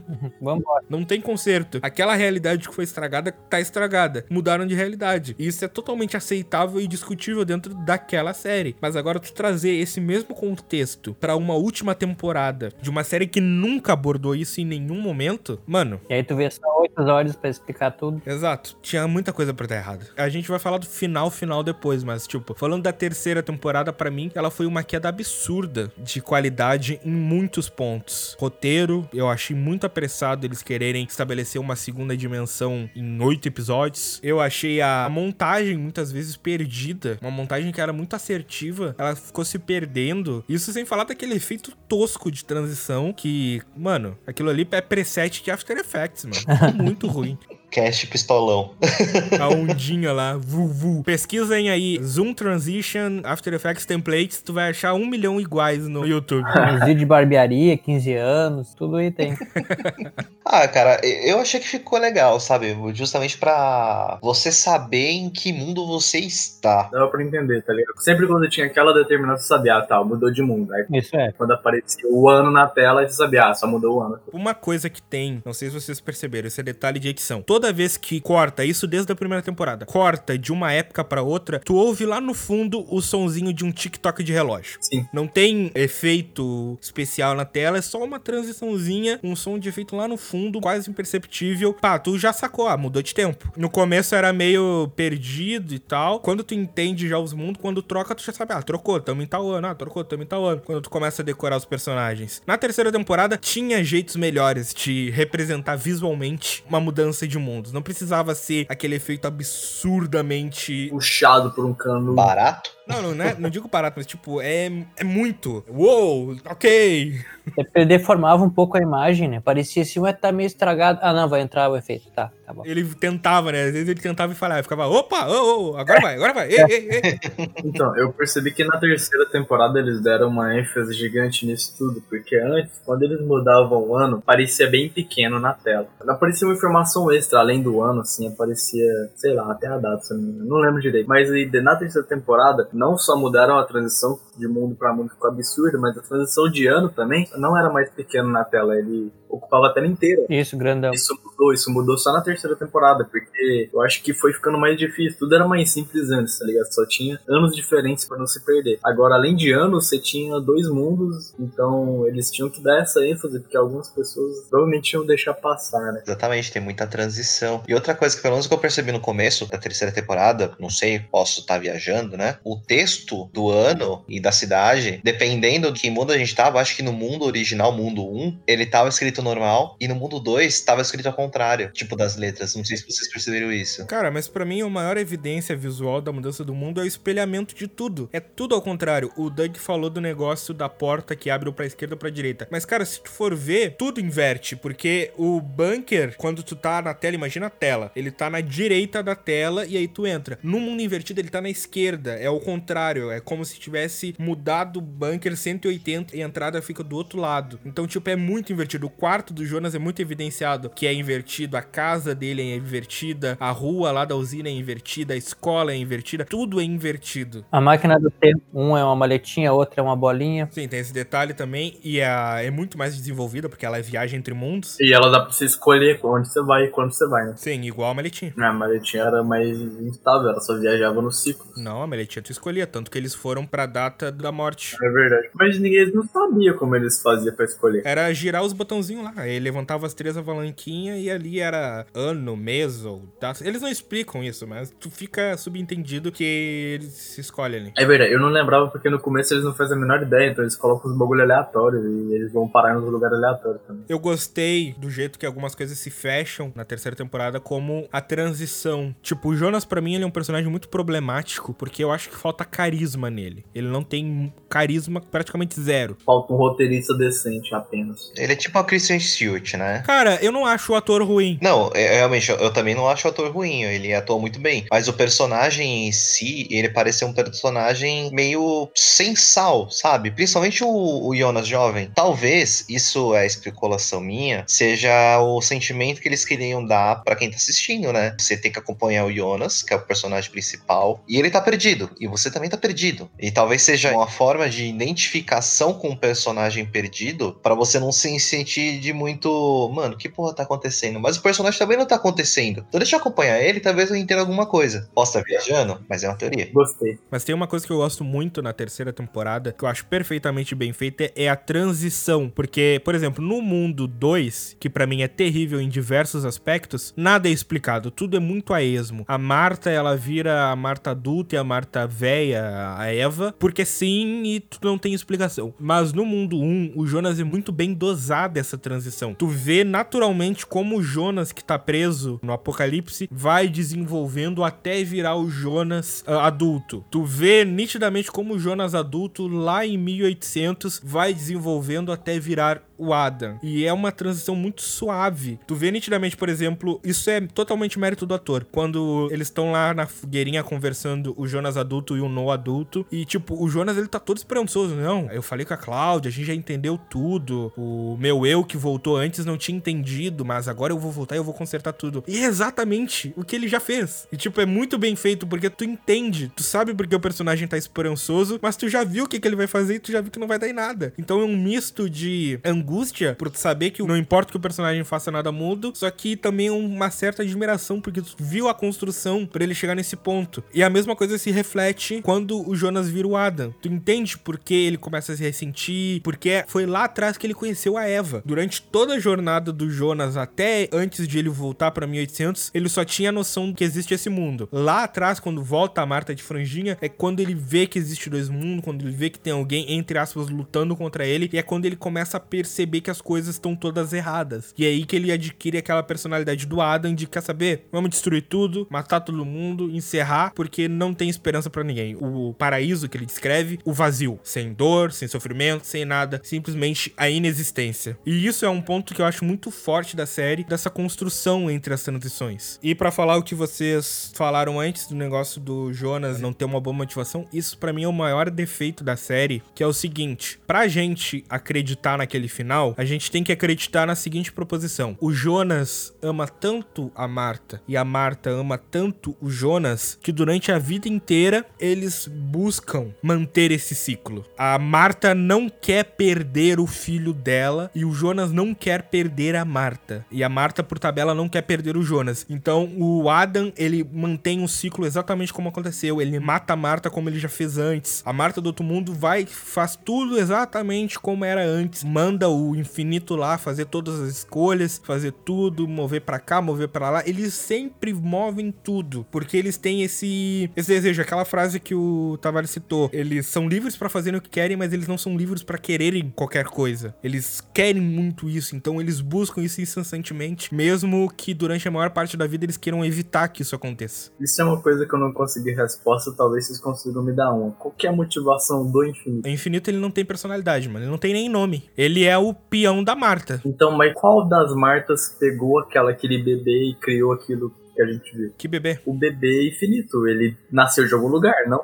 Ele é filho da Marta. Então, filha da puta. Então, quando o Jonas vai pra outra dimensão e eles têm a noitada deles lá antes de eles tentarem invadir a usina, ela engravida. Tá, velho, isso eu entendi, mano. Meu Deus. O que eu quero perguntar é: quem criou, quem fez do infinito o que ele é, qual que é a motivação dele. Qual delas? Qual da uma? Cara, a Marta, ela vive com ela mesma a vida inteira, assim como o infinito vive com ele mesmo a vida inteira. E ela criou ele pra ser exatamente, fazer tudo aquilo lá que ela queria que acontecesse. É, acho que é só um exemplo de que aconteceu no mundo dela a mesma coisa que aconteceu no mundo do Jonas, assim. Ele é o Noah do mundo dela. Não, ele interage nos dois mundos, ele é o pai do Tronte nos dois mundos. Também, mas ele é o cara que faz as coisas funcionar. Só pra dizer que ele tá. O ciclo tá andando através dele. E tem o Noah no lado B. Quem que é o pai do Tronte? No infinito? Nossa, eu não peguei não. Com quem? Com a Agnes, eu acho. Não tem o Noah no outro mundo. Tem a Charlotte e a Elizabeth. Tem que ter o Noah. Mas não aparece. Ele aparece uma vez. Cara, pra mim a pior cena da terceira temporada é essa. Tá lá a fileira de personagens, aí passa a Marta. Você faz isso, você faz isso, você faz isso, você faz isso. É. Mano, não quer explicar, não mostra, mas não me faz uma cena dessa. É, Acho que os caras pensaram, meu, tá muito confusa a série, já tem coisa pra caramba. Deixa eu só dar as ordens, né? Ó, você faz isso, você faz isso, você vai pegar com qual pessoa, você vai se relacionar com tal pessoa. É isso. Vamos facilitar um pouquinho, né? Até o Egon tava lá naquele momento, perdido. Ué, mas tu não morreu? Não, aqui.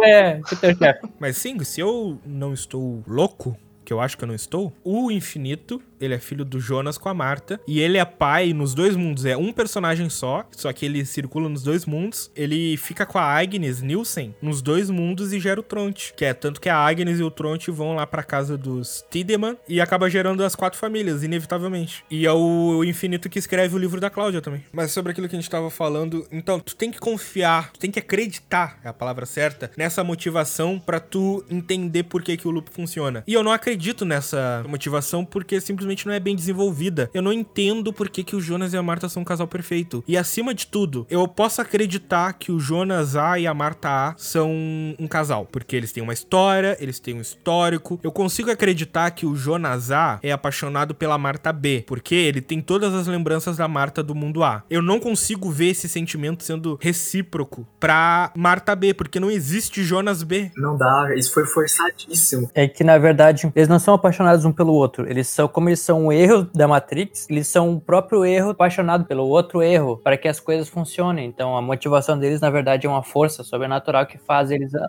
o ciclo andar, traduzido como amor. É uma boa teoria, tipo, como se eles fossem atraídos pelo próprio caos, tá ligado? Independente da situação, eles estão destinados a ficarem juntos, independente de qual mundo se trata ou de qual caminho eles sigam, né? Essa foi a única explicação, assim, que eu consegui tirar disso. Porque se for colocar logicamente ou sentimentalmente falando, foi forçado e bem ridículo. Exato. Não, e sem contar ainda, pior do que motivações fracas, falta de explicação, é eles quererem introduzir um mundo completamente novo nos 47 do segundo tempo. Uns dois, três episódios só mostrando que tudo é igual e diferente ao mesmo tempo. Cara, são episódios jogados fora. E isso é tentar explicar o que não foi planejado. Se fosse introduzido pouco a pouco a existência do segundo mundo na segunda temporada, não ia ter o plot twist no final. Não ia. Mas azar. A terceira temporada ia ser muito mais bem feita porque ia ter muita coisa que já foi explicada que não precisaria estar sendo explicada de novo. É, eles podiam explicar, só que ao invés de mostrar pra gente, podia ter um diálogo dizendo, o Jonas dizendo, ah, então essa dimensão é igual a minha, só que diferente, com variações. Alguém falando só pra gente entender. Não precisa deixar tudo pra gente entender com imagens, assim. Pouparia tempo. E tempo nessa série, pra mim, é na terceira temporada é o maior problema, né? Porque, primeiro, ela é muito apressada, é muita informação pra pouco tempo de tela. São oito episódios e tu tem que introduzir um mundo novo. Tu tem que introduzir três Martas. Tu tem que introduzir o infinito, o conceito do infinito, de onde ele surgiu, como que ele age. Tu tem que mostrar como que o Jonas virou o Adam. Tu tem que mostrar como que o Jonas jovem se tornou o Jonas adulto. Tu tem que mostrar como que os loops se fecham. Tu tem que mostrar como a Cláudia tá descobrindo tudo. Tu tem que apresentar a família do Tannhaus. Tu tem que mostrar o mundo original. Tu tem que mostrar como a Cláudia descobriu o mundo original. Mano, é muita coisa. Como seria Dark com um narrador, né, mano? Isso é muito esquisito, né? Ah, mano, não, não ia funcionar, velho. Não ia, não. Enquanto isso, no planeta 2, Isso é legal, ia ser engraçado. Que um conceito que eu achei muito bacana que é o seguinte, olha só. A gente tá num loop, ok? Então tudo que aconteceu, já aconteceu. O loop é imutável. Como é que tu desconstrói essa ideia? Eles pegaram um elemento de física quântica que é a- o conceito do gato de Schrödinger, que é muito complicado e eu não vou me ater aqui pra explicar, mas tipo, resumindo, é um estado quântico da matéria em que ela pode e não pode estar. Até o observador ver o que de fato está acontecendo, a gente não tem como medir exatamente se tá acontecendo A ou B ou C ou D, então tudo acontece ao mesmo tempo. Aquele negócio que tem dois caminhos. É, mas tipo, tem dois caminhos, só que até tu ver qual caminho foi, os dois estão acontecendo ao mesmo tempo. Hum. É um resumo bem, bem leigo, assim, sobre esse conceito dificílimo de física quântica. E eles aderiram a essa série que eu achei muito inteligente, que foi tipo, ok, a gente vive um ciclo, e é um ciclo duplo, ou seja, é o símbolo do infinito. Hum. No meio desse símbolo de infinito há um cruzamento. Nesse cruzamento, as coisas elas ficam estranhas, que eles descrevem que no momento do apocalipse, no momento que explodiu a usina, dito mais de uma vez que o mundo parou por alguns milésimos de segundos. Uhum. Ou seja, existe uma barreira de tempo ali durante o dia do apocalipse em que as coisas não acontecem exatamente da maneira como elas deviam acontecer. Tanto que cria três Jonas. Tem o Jonas A, que é o cara que se esconde no porão, vive a vida inteira e depois volta lá como Jonas adulto e no final acaba virando Adam. Tem o Jonas B, que vai com a Marta pra outra dimensão e acaba sendo morto por ela. E tem o Jonas C, que é o que aparece no final, que é quando o Adam interfere e manda ele ir atrás da Marta pra ir pro mundo de origem. E isso faz completo sentido dentro dessa teoria que eles já mesmo estabeleceram de que, tipo, nesse momento do tempo, nesse pequeno fragmento do tempo, é possível ter alterações, porque as coisas estão se colidindo. Sim. Então, isso eu achei uma saída muito inteligente, porque, cara, eles estabeleceram durante todas as primeiras temporadas. Não tem como mudar o loop. Se chegasse no final e dissesse, ah, quer saber? Tem como. Ia ser uma traição absurda, porque ia simplesmente ir contra a regra principal. A regra principal diz, não pode alterar. Se no final eles simplesmente falassem, ah, mas se fizer do jeitinho brasileiro, vai. Então, pra mim, esse é um maior mérito da terceira temporada, eles terem conseguido achar essa saída meio pseudocientífica, só que acaba fazendo completo sentido dentro da existência da série. Isso é. Um final bom é difícil de fazer. Mexer com viagem do tempo é muito complicado. E sempre tem furos. Dark, se tu procurar bem, tu acha furos, porque viagem no tempo sempre deixa furos. Então aprenderam, né, amiguinhos? Não mexam com o tempo. Vai dar ruim.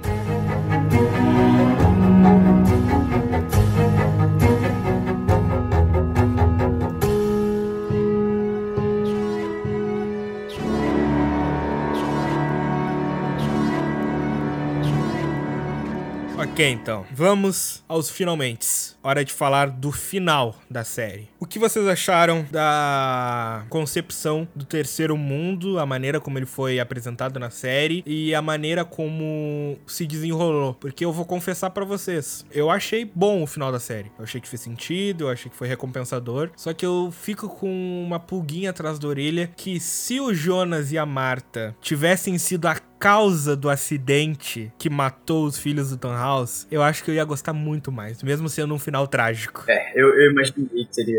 Um final alternativo. Assim, eu achei muito legal a ideia. Eu não lembro exatamente qual episódio que foi, mas me pareceu como se a explicação de tudo aquilo fosse uma pessoa que não aceitou a morte de outra. Isso eu falei assim, chutando por cima. Aí eu comentei isso com a minha namorada, não tinha terminado de assistir, ela já tinha. Ela falou: é quase isso. Eu falei: ixi, acho que alguém tentou brincar com o tempo e deu ruim.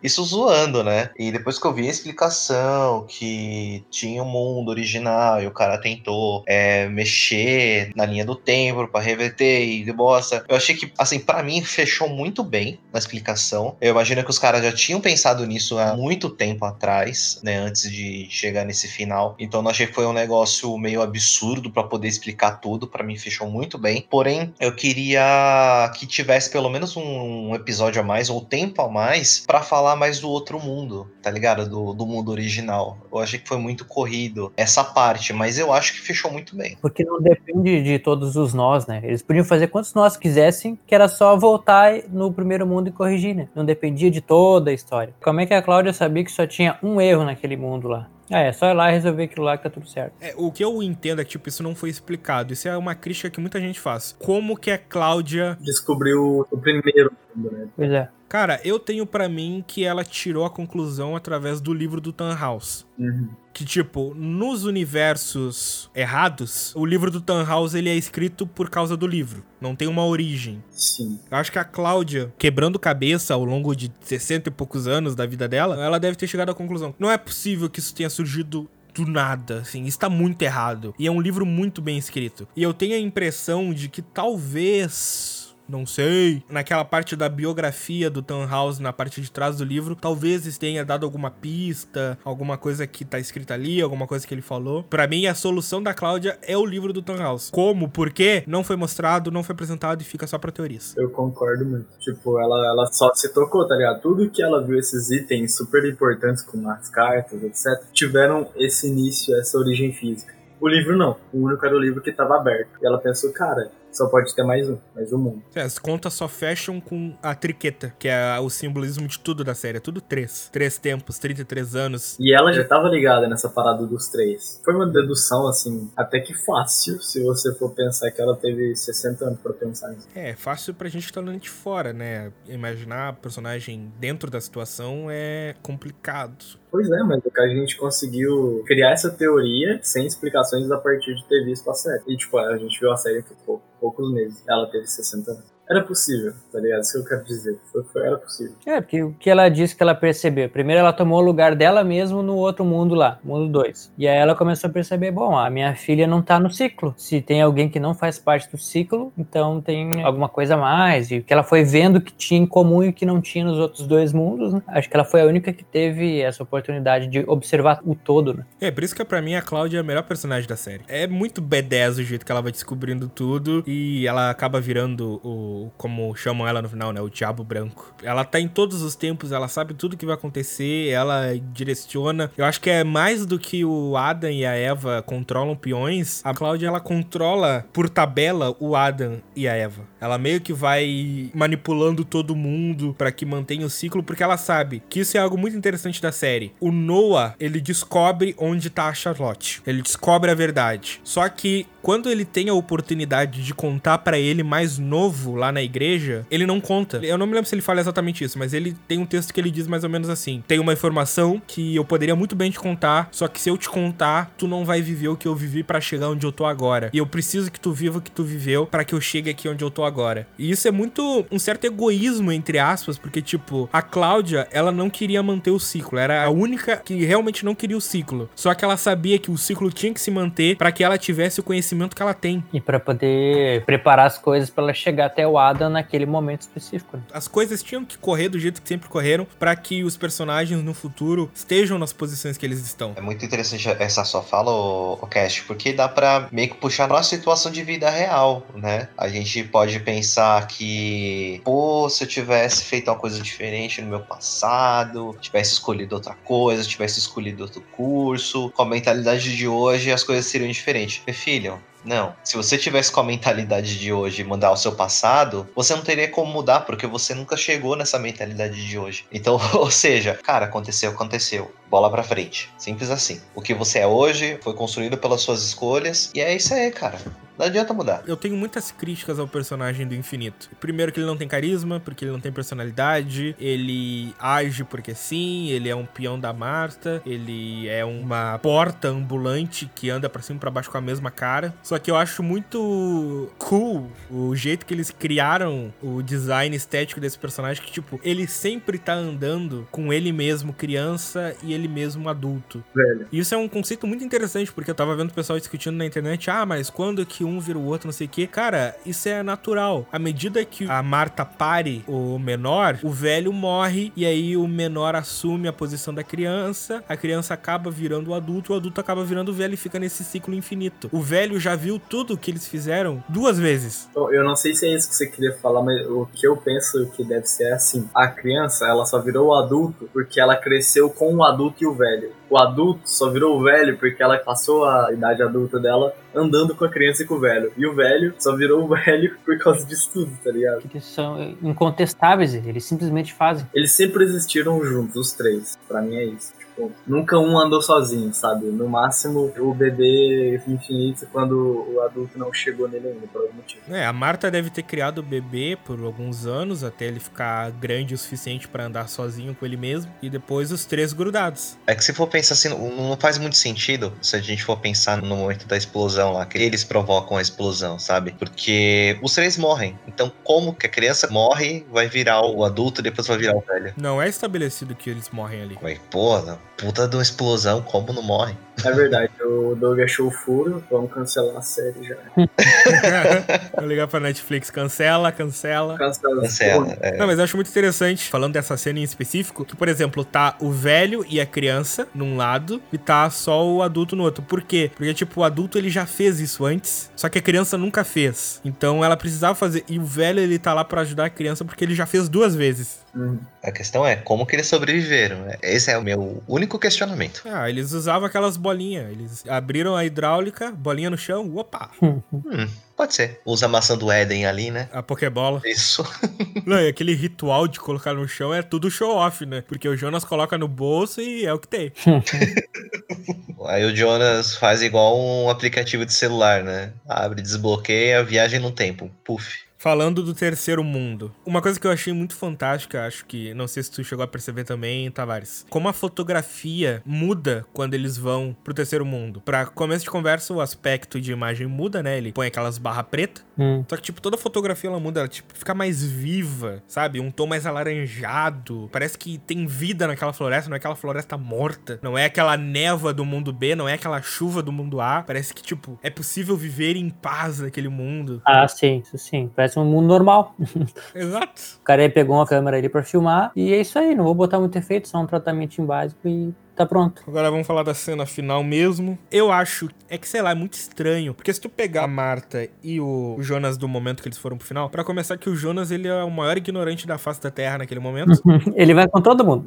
ele não conhece nada, não viveu nada, azar. A Marta também, porque naquele momento ela tinha acabado de ver o ela mesma matar o Jonas, ela tava em desespero. Ela nem sabia do infinito, porque o infinito é apresentado pra ela depois. Então, tipo, é os personagens mais crus do mundo sendo botados na cena mais importante. E cria-se um clima muito esquisito naquela cena quando eles finalmente vão pro mundo original. Tipo, aí fica um olhando pro outro, assim. Porque pra começo de conversa, aquele Jonas não conhece a Marta de Franja. E, tipo, a Marta de Franja, ela teve uma relação com o Jonas que ela viu morrendo. Só que também entra naquele ponto que a gente comentou antes, que a relação entre os dois é muito fraca. Então, todo aquele discurso no final, que eles aparecem lá, a mulher sai com o bebê no colo em chuva, ok? Anos 70, vamos aceitar. E aí no final lá eles ficam olhando um pro outro. Ah, a gente é um casal perfeito, nunca duvide disso. Tomar no cu. Mano, os piores versões de Jonas e Martas possíveis pra criar aquele momento que não faz o menor sentido. E um monte de gente chorando com a ceninha na internet. Eu não sei se eu que sou insensível ou a cena realmente não presta. Verdade. É ruim, é ruim. Eu acho muito mais tocante a cena do Adam chegando na Eva velha e falando: Ah, aqui que você me mata, não sei o que. Aí ele fala: Não dessa vez, sabe? Mesmo que tenha um furinho, porque quebrou o ciclo fora daquele momento da intersecção que eu falei. Mesmo assim, é uma cena mais bonita, porque aquele é o Adam que viveu tudo que o Jonas viveu, que passou por tudo. Aquela é a Marta que passou por tudo. Então, o impacto emocional entre os dois faz sentido. E os atores são bem melhores do que os atores jovens, convenhamos. Uhum. Só que aquela cena dos jovens que, tipo, o Jonas acabou de conhecer aquela Marta pra começo de conversa. Sim. Acabou de conhecer. Ele nunca viu ela na vida. A Marta também, tipo, ficou uma noite com ele e apaixonou. Retardado. Ah, tava ali, não tá fazendo nada. Ele também não. Ah, vai acabar, vai acabar o mundo, vai acabar, então vamos aproveitar. Acho que foi isso. Foi ruim. Eu não sei, velho. Alemão deve pensar diferente. Pra eles deve ser brabo. Eles tiveram que criar empatia na gente com personagens ali. Tiveram que dar aquela forçadinha, porque não tem uma sequência de que, ah, tô começando a gostar dela, agora eu gosto, agora eu gosto mais, agora somos apaixonados. Porque às vezes sim, às vezes não, às vezes volta tudo pro zero, então não tem uma progressão desse sentimento na gente. Então, para que termine com esse sentimento, eles tiveram que fazer isso aí acontecer. Fora de sequência. Como o Jonas jovem e a Marta jovem é que estão na capa, eles tiveram que meter eles dois lá e azar. É, Mas pra mim aquela cena faria muito mais sentido se fosse o Adam e a Eva. é. Fosse os dois lá na estradinha impedindo o casal e não os jovenzinhos. Pra mim faria muito mais sentido, porque seria o fim da jornada. O fim do Jonas é o Adam, o fim da Marta é a Eva. Então o fim da jornada dos dois é eles velhos. Só que eles são feios. Mano, Vão assustar eles, vão voltar, não porque por causa da ponte que quebrou, mas porque viram um fantasma. o filho do Tannhaus fala não, que tinha anjos que nos mandaram. Se fosse os velhos iam falar, os demônios pararam a gente lá e mandaram a gente voltar. Os caras meio esquisito lá, uma cara de uma berinjela assada estranha. Mas ainda assim, nesse final, mesmo que eu não goste da parte do Jonas e da Marta em específico, eu acho que o arredor, ele é muito tocante, aquela montagem. Porque quando a Cláudia começa a desaparecer, mesmo ela sendo a versão mais jovem, tipo, tu vê no semblante dela que ela já tinha planejado tudo e a felicidade dela quando ela vê. Deu certo funcionou. Isso é algo muito interessante, não sei se vocês concordam. Quando o Jonas adulto, que tá lá em 1900 e pouco, antes de se transformar no Adam, ele começa a desaparecer. Cara, eu senti muito um tom de decepção na cara dele. Não sei se vocês sentiram também. Eu não sei bem como interpretar, mas me deu aquela sensação de que, tipo, putz, tô desaparecendo aqui, significa que resolveram o loop, mas, tipo, não fui eu que fiz. Eu não tenho conhecimento. Aquele Jonas é totalmente ignorante a respeito de tudo. Então, tipo, ele fica com aquela cara de tipo, ah, então pra que que eu tô aqui? Pra que que eu tô me queimando lá tentando resolver a máquina no tempo? É. Ah, bom, eu não fiquei muito com essa impressão, pra ser bem sincero, o Cash. Talvez realmente tenha havido um, um pouco de confusão na cabeça dele. Beleza, terminaram o ciclo, as coisas, ah, né, tá- estão se resolvendo, mas não penso ele tão revoltado assim. Não fui eu que resolvi o negócio, tá ligado? É muito sutil. Eu não sei se eu que tô tentando ver forma em nuvem. Tipo, ele tem o susto quando ele começa a desaparecer. Aí ele tá tentando interpretar. E nos segundinhos antes dele desaparecer por completo, eu senti esse leve pesar no olho de tipo, não fui eu que fiz, não fui eu que resolvi. Eu não sei o que aconteceu, só sei que foi resolvido. É, é uma confusão só, que ele não entende o que tá acontecendo, mas supõe que tenha terminado. Alguém resolveu. É um momento totalmente diferente do ciclo e que não se espera, né? Que quando terminasse, como é que vai terminar? A gente não sabe. Se vai virar pó, como Thanos lá, ou se vai explodir tudo. Eu gostei muito, faz muito sentido, porque afinal de contas, né, se você restaura o mundo original que gerou os outros, as coisas tinham que sumir de alguma forma. Talvez são muito bem representadas a questão tipo de virar poeira, é meio que uma, talvez seja uma analogia à questão tipo areias do tempo, tá ligado? Some e se foi. Só quem viveu, viveu e já era. Eu acho que todo mundo que assistiu vai ter um sentimento diferente sobre isso, que aconteceu tanta coisa e meio que nada disso aconteceu por causa do final, tá ligado? Mas eu achei bom, falei, ufa, mano, pelo menos aqueles frases, aquelas diálogos lá do Jonas e da Marta não rolou. O último episódio apagou todos os anteriores. Essa série está sendo excluída. Estamos falando de uma série que não aconteceu.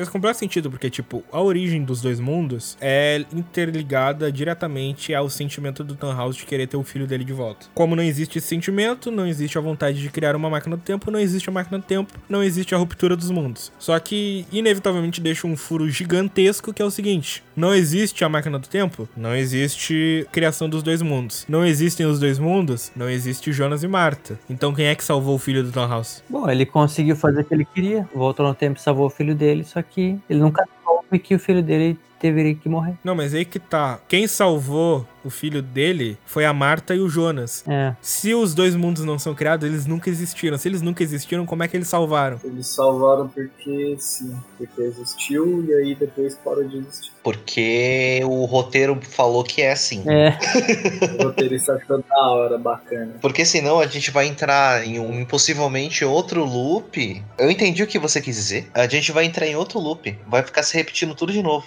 Vai ter furo.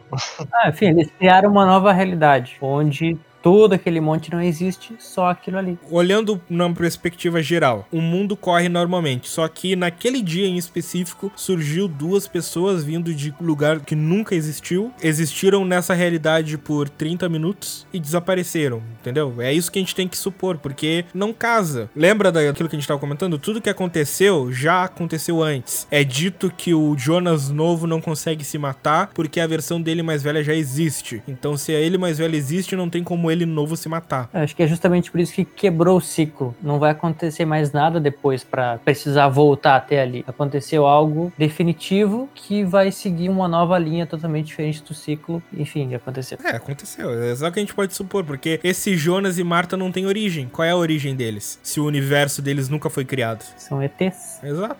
Ou uma descrição mais positivista, que é o que a série deixa entender o tempo todo com as referências bíblicas, é o que o filho do Dan House fala no final. Afinal, são anjos. É, Vai saber se na nossa vida é real, não veio vários anjos do futuro e desfez as coisas e simplesmente seguiu a vida. Eu não sei qual seria meu sentimento se ocorresse aquilo que eu falei. O Jonas e a Marta acabarem causando a morte do filho do Tom House. Porque ia fechar o ciclo, ia se fechar perfeitamente. O Jonas e a Marta surgem, causam a morte do filho do Tom House, o Tom House acaba criando a máquina do tempo e o ciclo se repete. É. Seria um final triste, um final angustiante, um final muito ruim, um final a lá Stephen King, que tipo, cortar os pulsos? Seria, mas eu não sei se eu não iria gostar mais em prol da narrativa.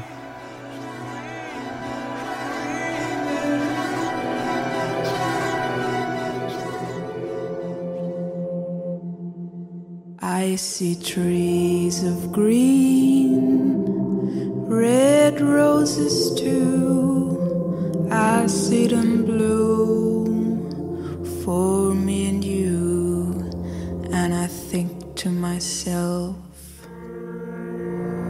what a wonderful world.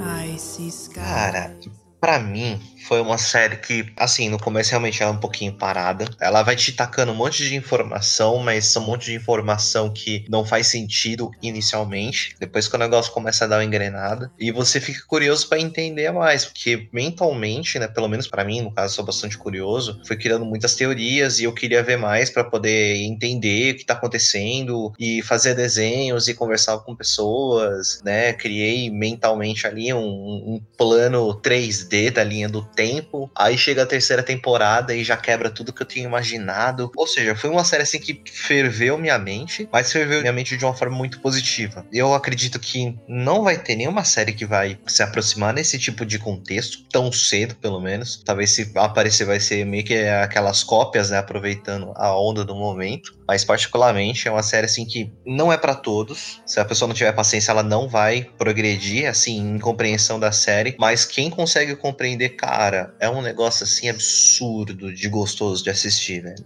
Sério. É fantástico. É, para mim eu buscava algo diferente, né? Eu comecei a assistir vendo o que, que eles iriam me oferecer e a primeira coisa que eles trouxeram muitos questionamentos, né? Isso já fez eu me prender um pouco, por mais que demorasse, eles tivessem que reforçar muito no início, assim, ó, esse é esse, aquele é aquele, não sei o que, não sei o que, pelo menos já mostrava, ó, tem uma coisa bem complexa aí que me, chama atenção. E é aquela questão também de, ah, quando a gente descobriu que a caverna faz viajar no tempo, atravessar por um outro tempo, uau, é o sonho de toda criança, né, que a gente fica, ah, vamos imaginar que nessa caverna aqui eu vou entrar e vou sair, que, aqueles sonhos que a gente tem quando é criança, a gente pensa, eles vão realizar isso agora, nessa história. E eles acabam nos envolvendo tanto, que é tanto personagem que algum deles a gente tem que acabar querendo saber alguma coisa dele. Sei lá, eu achei bem tri, bem interessante, é bem cativante. E o final da primeira temporada já puxava pra segunda, já queria ver, porque eles iam abrir coisas novas, bah, eles vão pro futuro, agora não vão só ficar só no passado. E da terceira também, por mais que tivesse aquela coisa assim de uma informação totalmente nova, mas prometia algo totalmente novo, diferente da primeira e segunda temporada, que poderia ser surpreendente. E eles conseguiram fazer um final bom, porque às vezes a gente constrói uma coisa tão complexa, tão bonita, tão legal, que a gente se apega tanto e no final é uma coisa assim que tu, poxa, primeiro tu não queria que terminasse, agora tu queria que terminasse bem.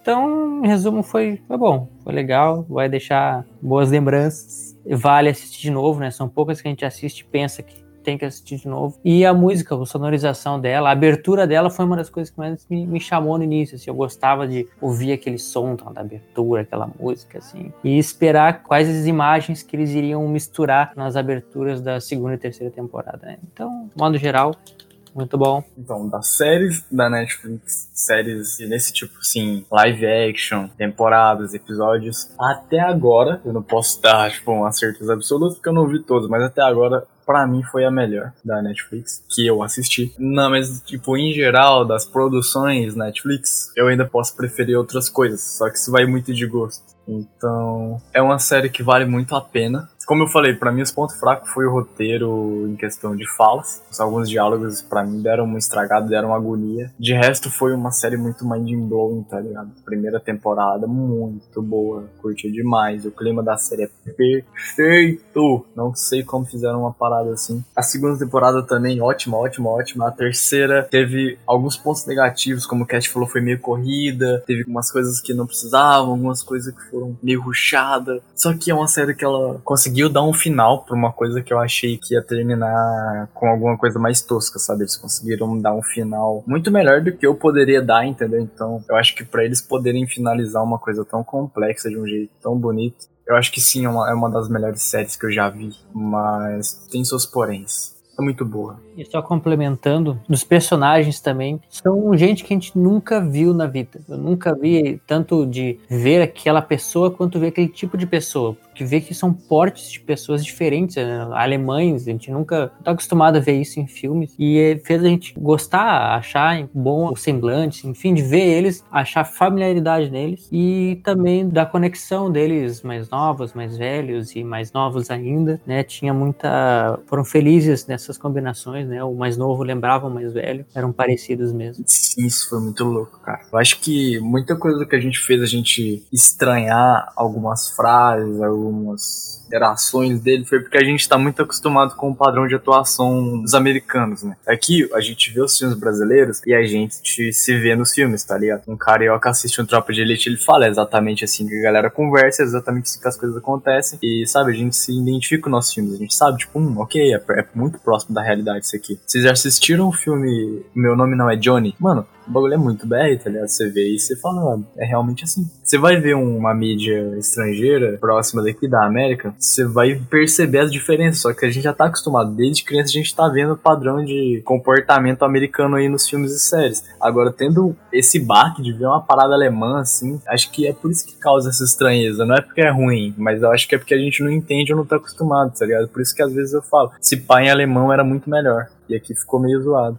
Cara, Dark é a prova de que a gente tem que olhar mais para outros mercados, que não é só Hollywood que sabe produzir conteúdo audiovisual de qualidade. Isso é algo que eu tenho tentado fazer, só que realmente existe um preconceito nosso muito grande que Gabi descreveu como estranheza, eu descrevo como preconceito não no sentido pejorativo, mas no sentido real de preconceito. São preconcepções que a gente acaba tendo que acabam nos afastando, porque é cômodo ver americano, é cômodo ver um Friends, é cômodo ver The Office, é cômodo ver Breaking Bad, porque são lugares que a gente tá acostumados, o inglês mesmo já é um idioma que a gente tá muito habituado para quem gosta de ver série e filme em inglês. Então quando a gente sai dessa zona de conforto, é desconfortante. E eu acho que a gente tem que fazer mais, tem que explorar mais, tem que ver mais filmes franceses, filmes alemães, conteúdo britânico, conteúdo italiano, espanhol, tem que buscar mais esse tipo de conteúdo porque eles estão se provando ano após ano que o baque orçamentário que acabava se refletindo na qualidade que existia no século passado não existe mais. Tu não consegue notar mais uma diferença brusca de qualidade entre algo produzido pelos americanos e algo produzido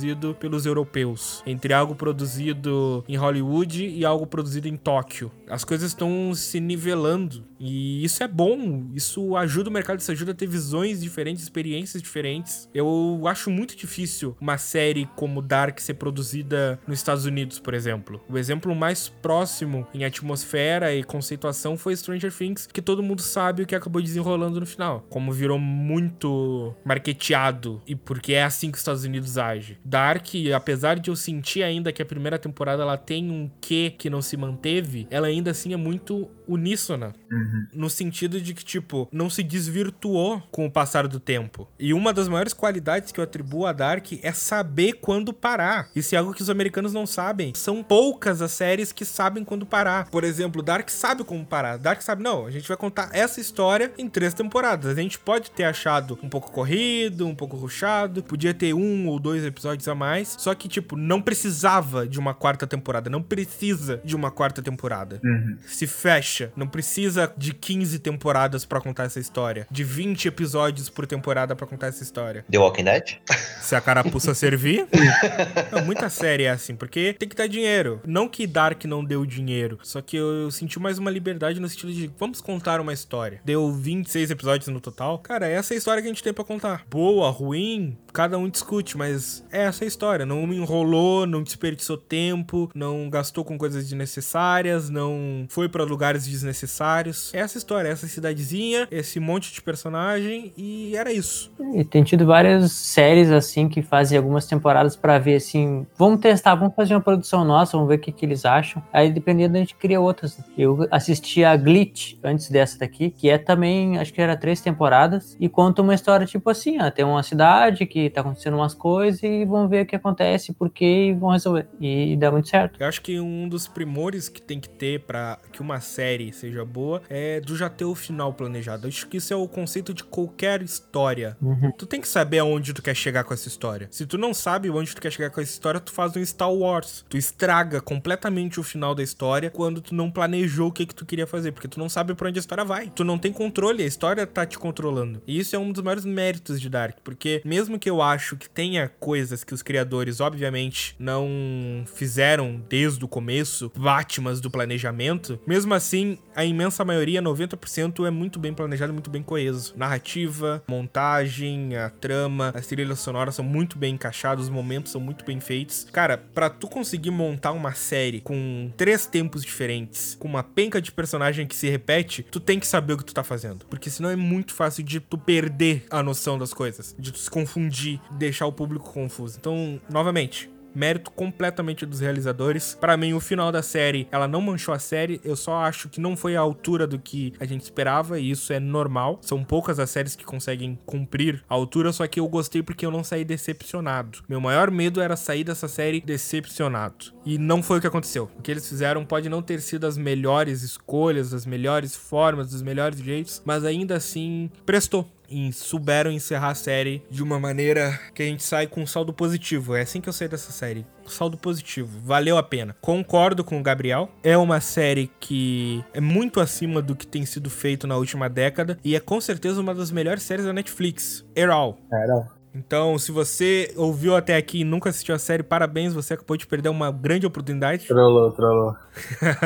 Mas era isso. Cinco horas falando de Dark também, né? Se tu chegou até aqui, tu merece um prêmio. Não, mano, mas eu tô terminando esse programa com a sensação de que a gente podia falar muito mais, porque tem muita coisa que a gente deixou de fora. Muitos detalhes e acontecimentos que a gente podia ter citado e a gente não citou. Muitas tramas que a gente nem abordou. Mas azar, teria que ser um programa de 10 horas pra falar tudo de Dark. Uma recomendação aí também de um filme na Netflix. Acho que tá ainda, que estão sempre tirando, botando outras coisas. É o filme Ark. Ele lida com o loop no tempo, assim, e é bem, bem tri também. E a série Glitch também, que eu falei que tem um monte de personagem também. Tem a ver com uma cidadezinha, cidade de Urana, que eles inventaram essa cidade aí. E coisas estranhas acontecem, pessoas ressuscitam assim do nada, saem debaixo da terra, mas não como zumbi, como pessoas mesmo ressuscitadas. E é, é bem tri.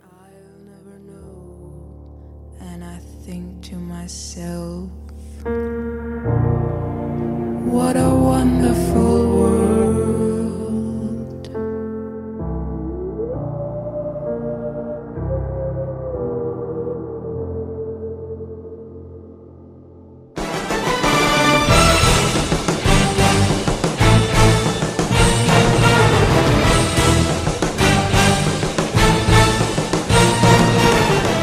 você, ouvinte, que ouviu até aqui. Caso você não nos conheça, nós somos o podcast Café na Taverna. Estamos disponíveis na maioria dos agregadores do mercado e, inclusive, no nosso site oficial em www.cafenataverna.com.br. Todas as segundas-feiras, a cada duas semanas, com um programa sobre algum assunto da cultura pop. Este quem nos fala é o Cast. Caso queiram ter um contato mais pessoal comigo, basta me seguir nas redes sociais em arroba TheRealCast, tanto no Twitter quanto no Instagram. Caso queira mandar sugestões, temas, perguntas ou apenas participar do programa, basta acessar nosso site, ir na seção Fale Conosco e nos mandar um e-mail ou simplesmente envie um e-mail para É isso aí então, galera. Muito obrigado por ter escutado até aqui. Espero que vocês tenham gostado bastante aí do programa. Se quiserem me seguir nas redes sociais, né? É underline Will underline. Isso no Instagram. Uma lição que nós podemos tirar. não mexam com o tempo. Só isso. Foi isso aí, galera. Aqui é o Gabriel. Se você gosta realmente da relação entre o Jonas e a Marta, o nosso amigo Doug, pode te dar uma assistência psiquiatra. Vai lá em Doug e o Underline. Ajuda psicológica, tá? Infelizmente eu não consegui fazer medicina. Então é isso aí. Até o próximo programa. Se quiser me seguir no Insta, é gabriel.thegreat. Tudo junto. Até mais. Falou. Isso é tudo, pessoal. Muito obrigado por escutar o nosso podcast. Aí, a primeira vez que eu participei foi muito legal. Eu gostei, gostei muito, me senti em casa, né? Parece que eu já conhecia vocês. Curta o canal lá no canal Producena, onde eu ensino a produzir filmes na prática. Eu tenho algumas coisas teóricas também. E eu procuro trazer algo bem divertido lá. Estamos a quase 100 inscritos, estamos a 90. Tudo que tem a ver com comunicação, com coisa a gente está envolvido. Tem o meu site do Britannic Films, que é o nome da empresa mesmo, eu produzo vídeos, comunicação, essa coisa era toda aí. Enfim, é isso aí. Muito obrigado por ter me convidado e foi muito bom. Valeu então, gurizadinha, e até daqui a duas semanas. Valeu! Falou. Falou! Isso é tudo, tudo, tudo, tudo, tudo, tudo pessoal.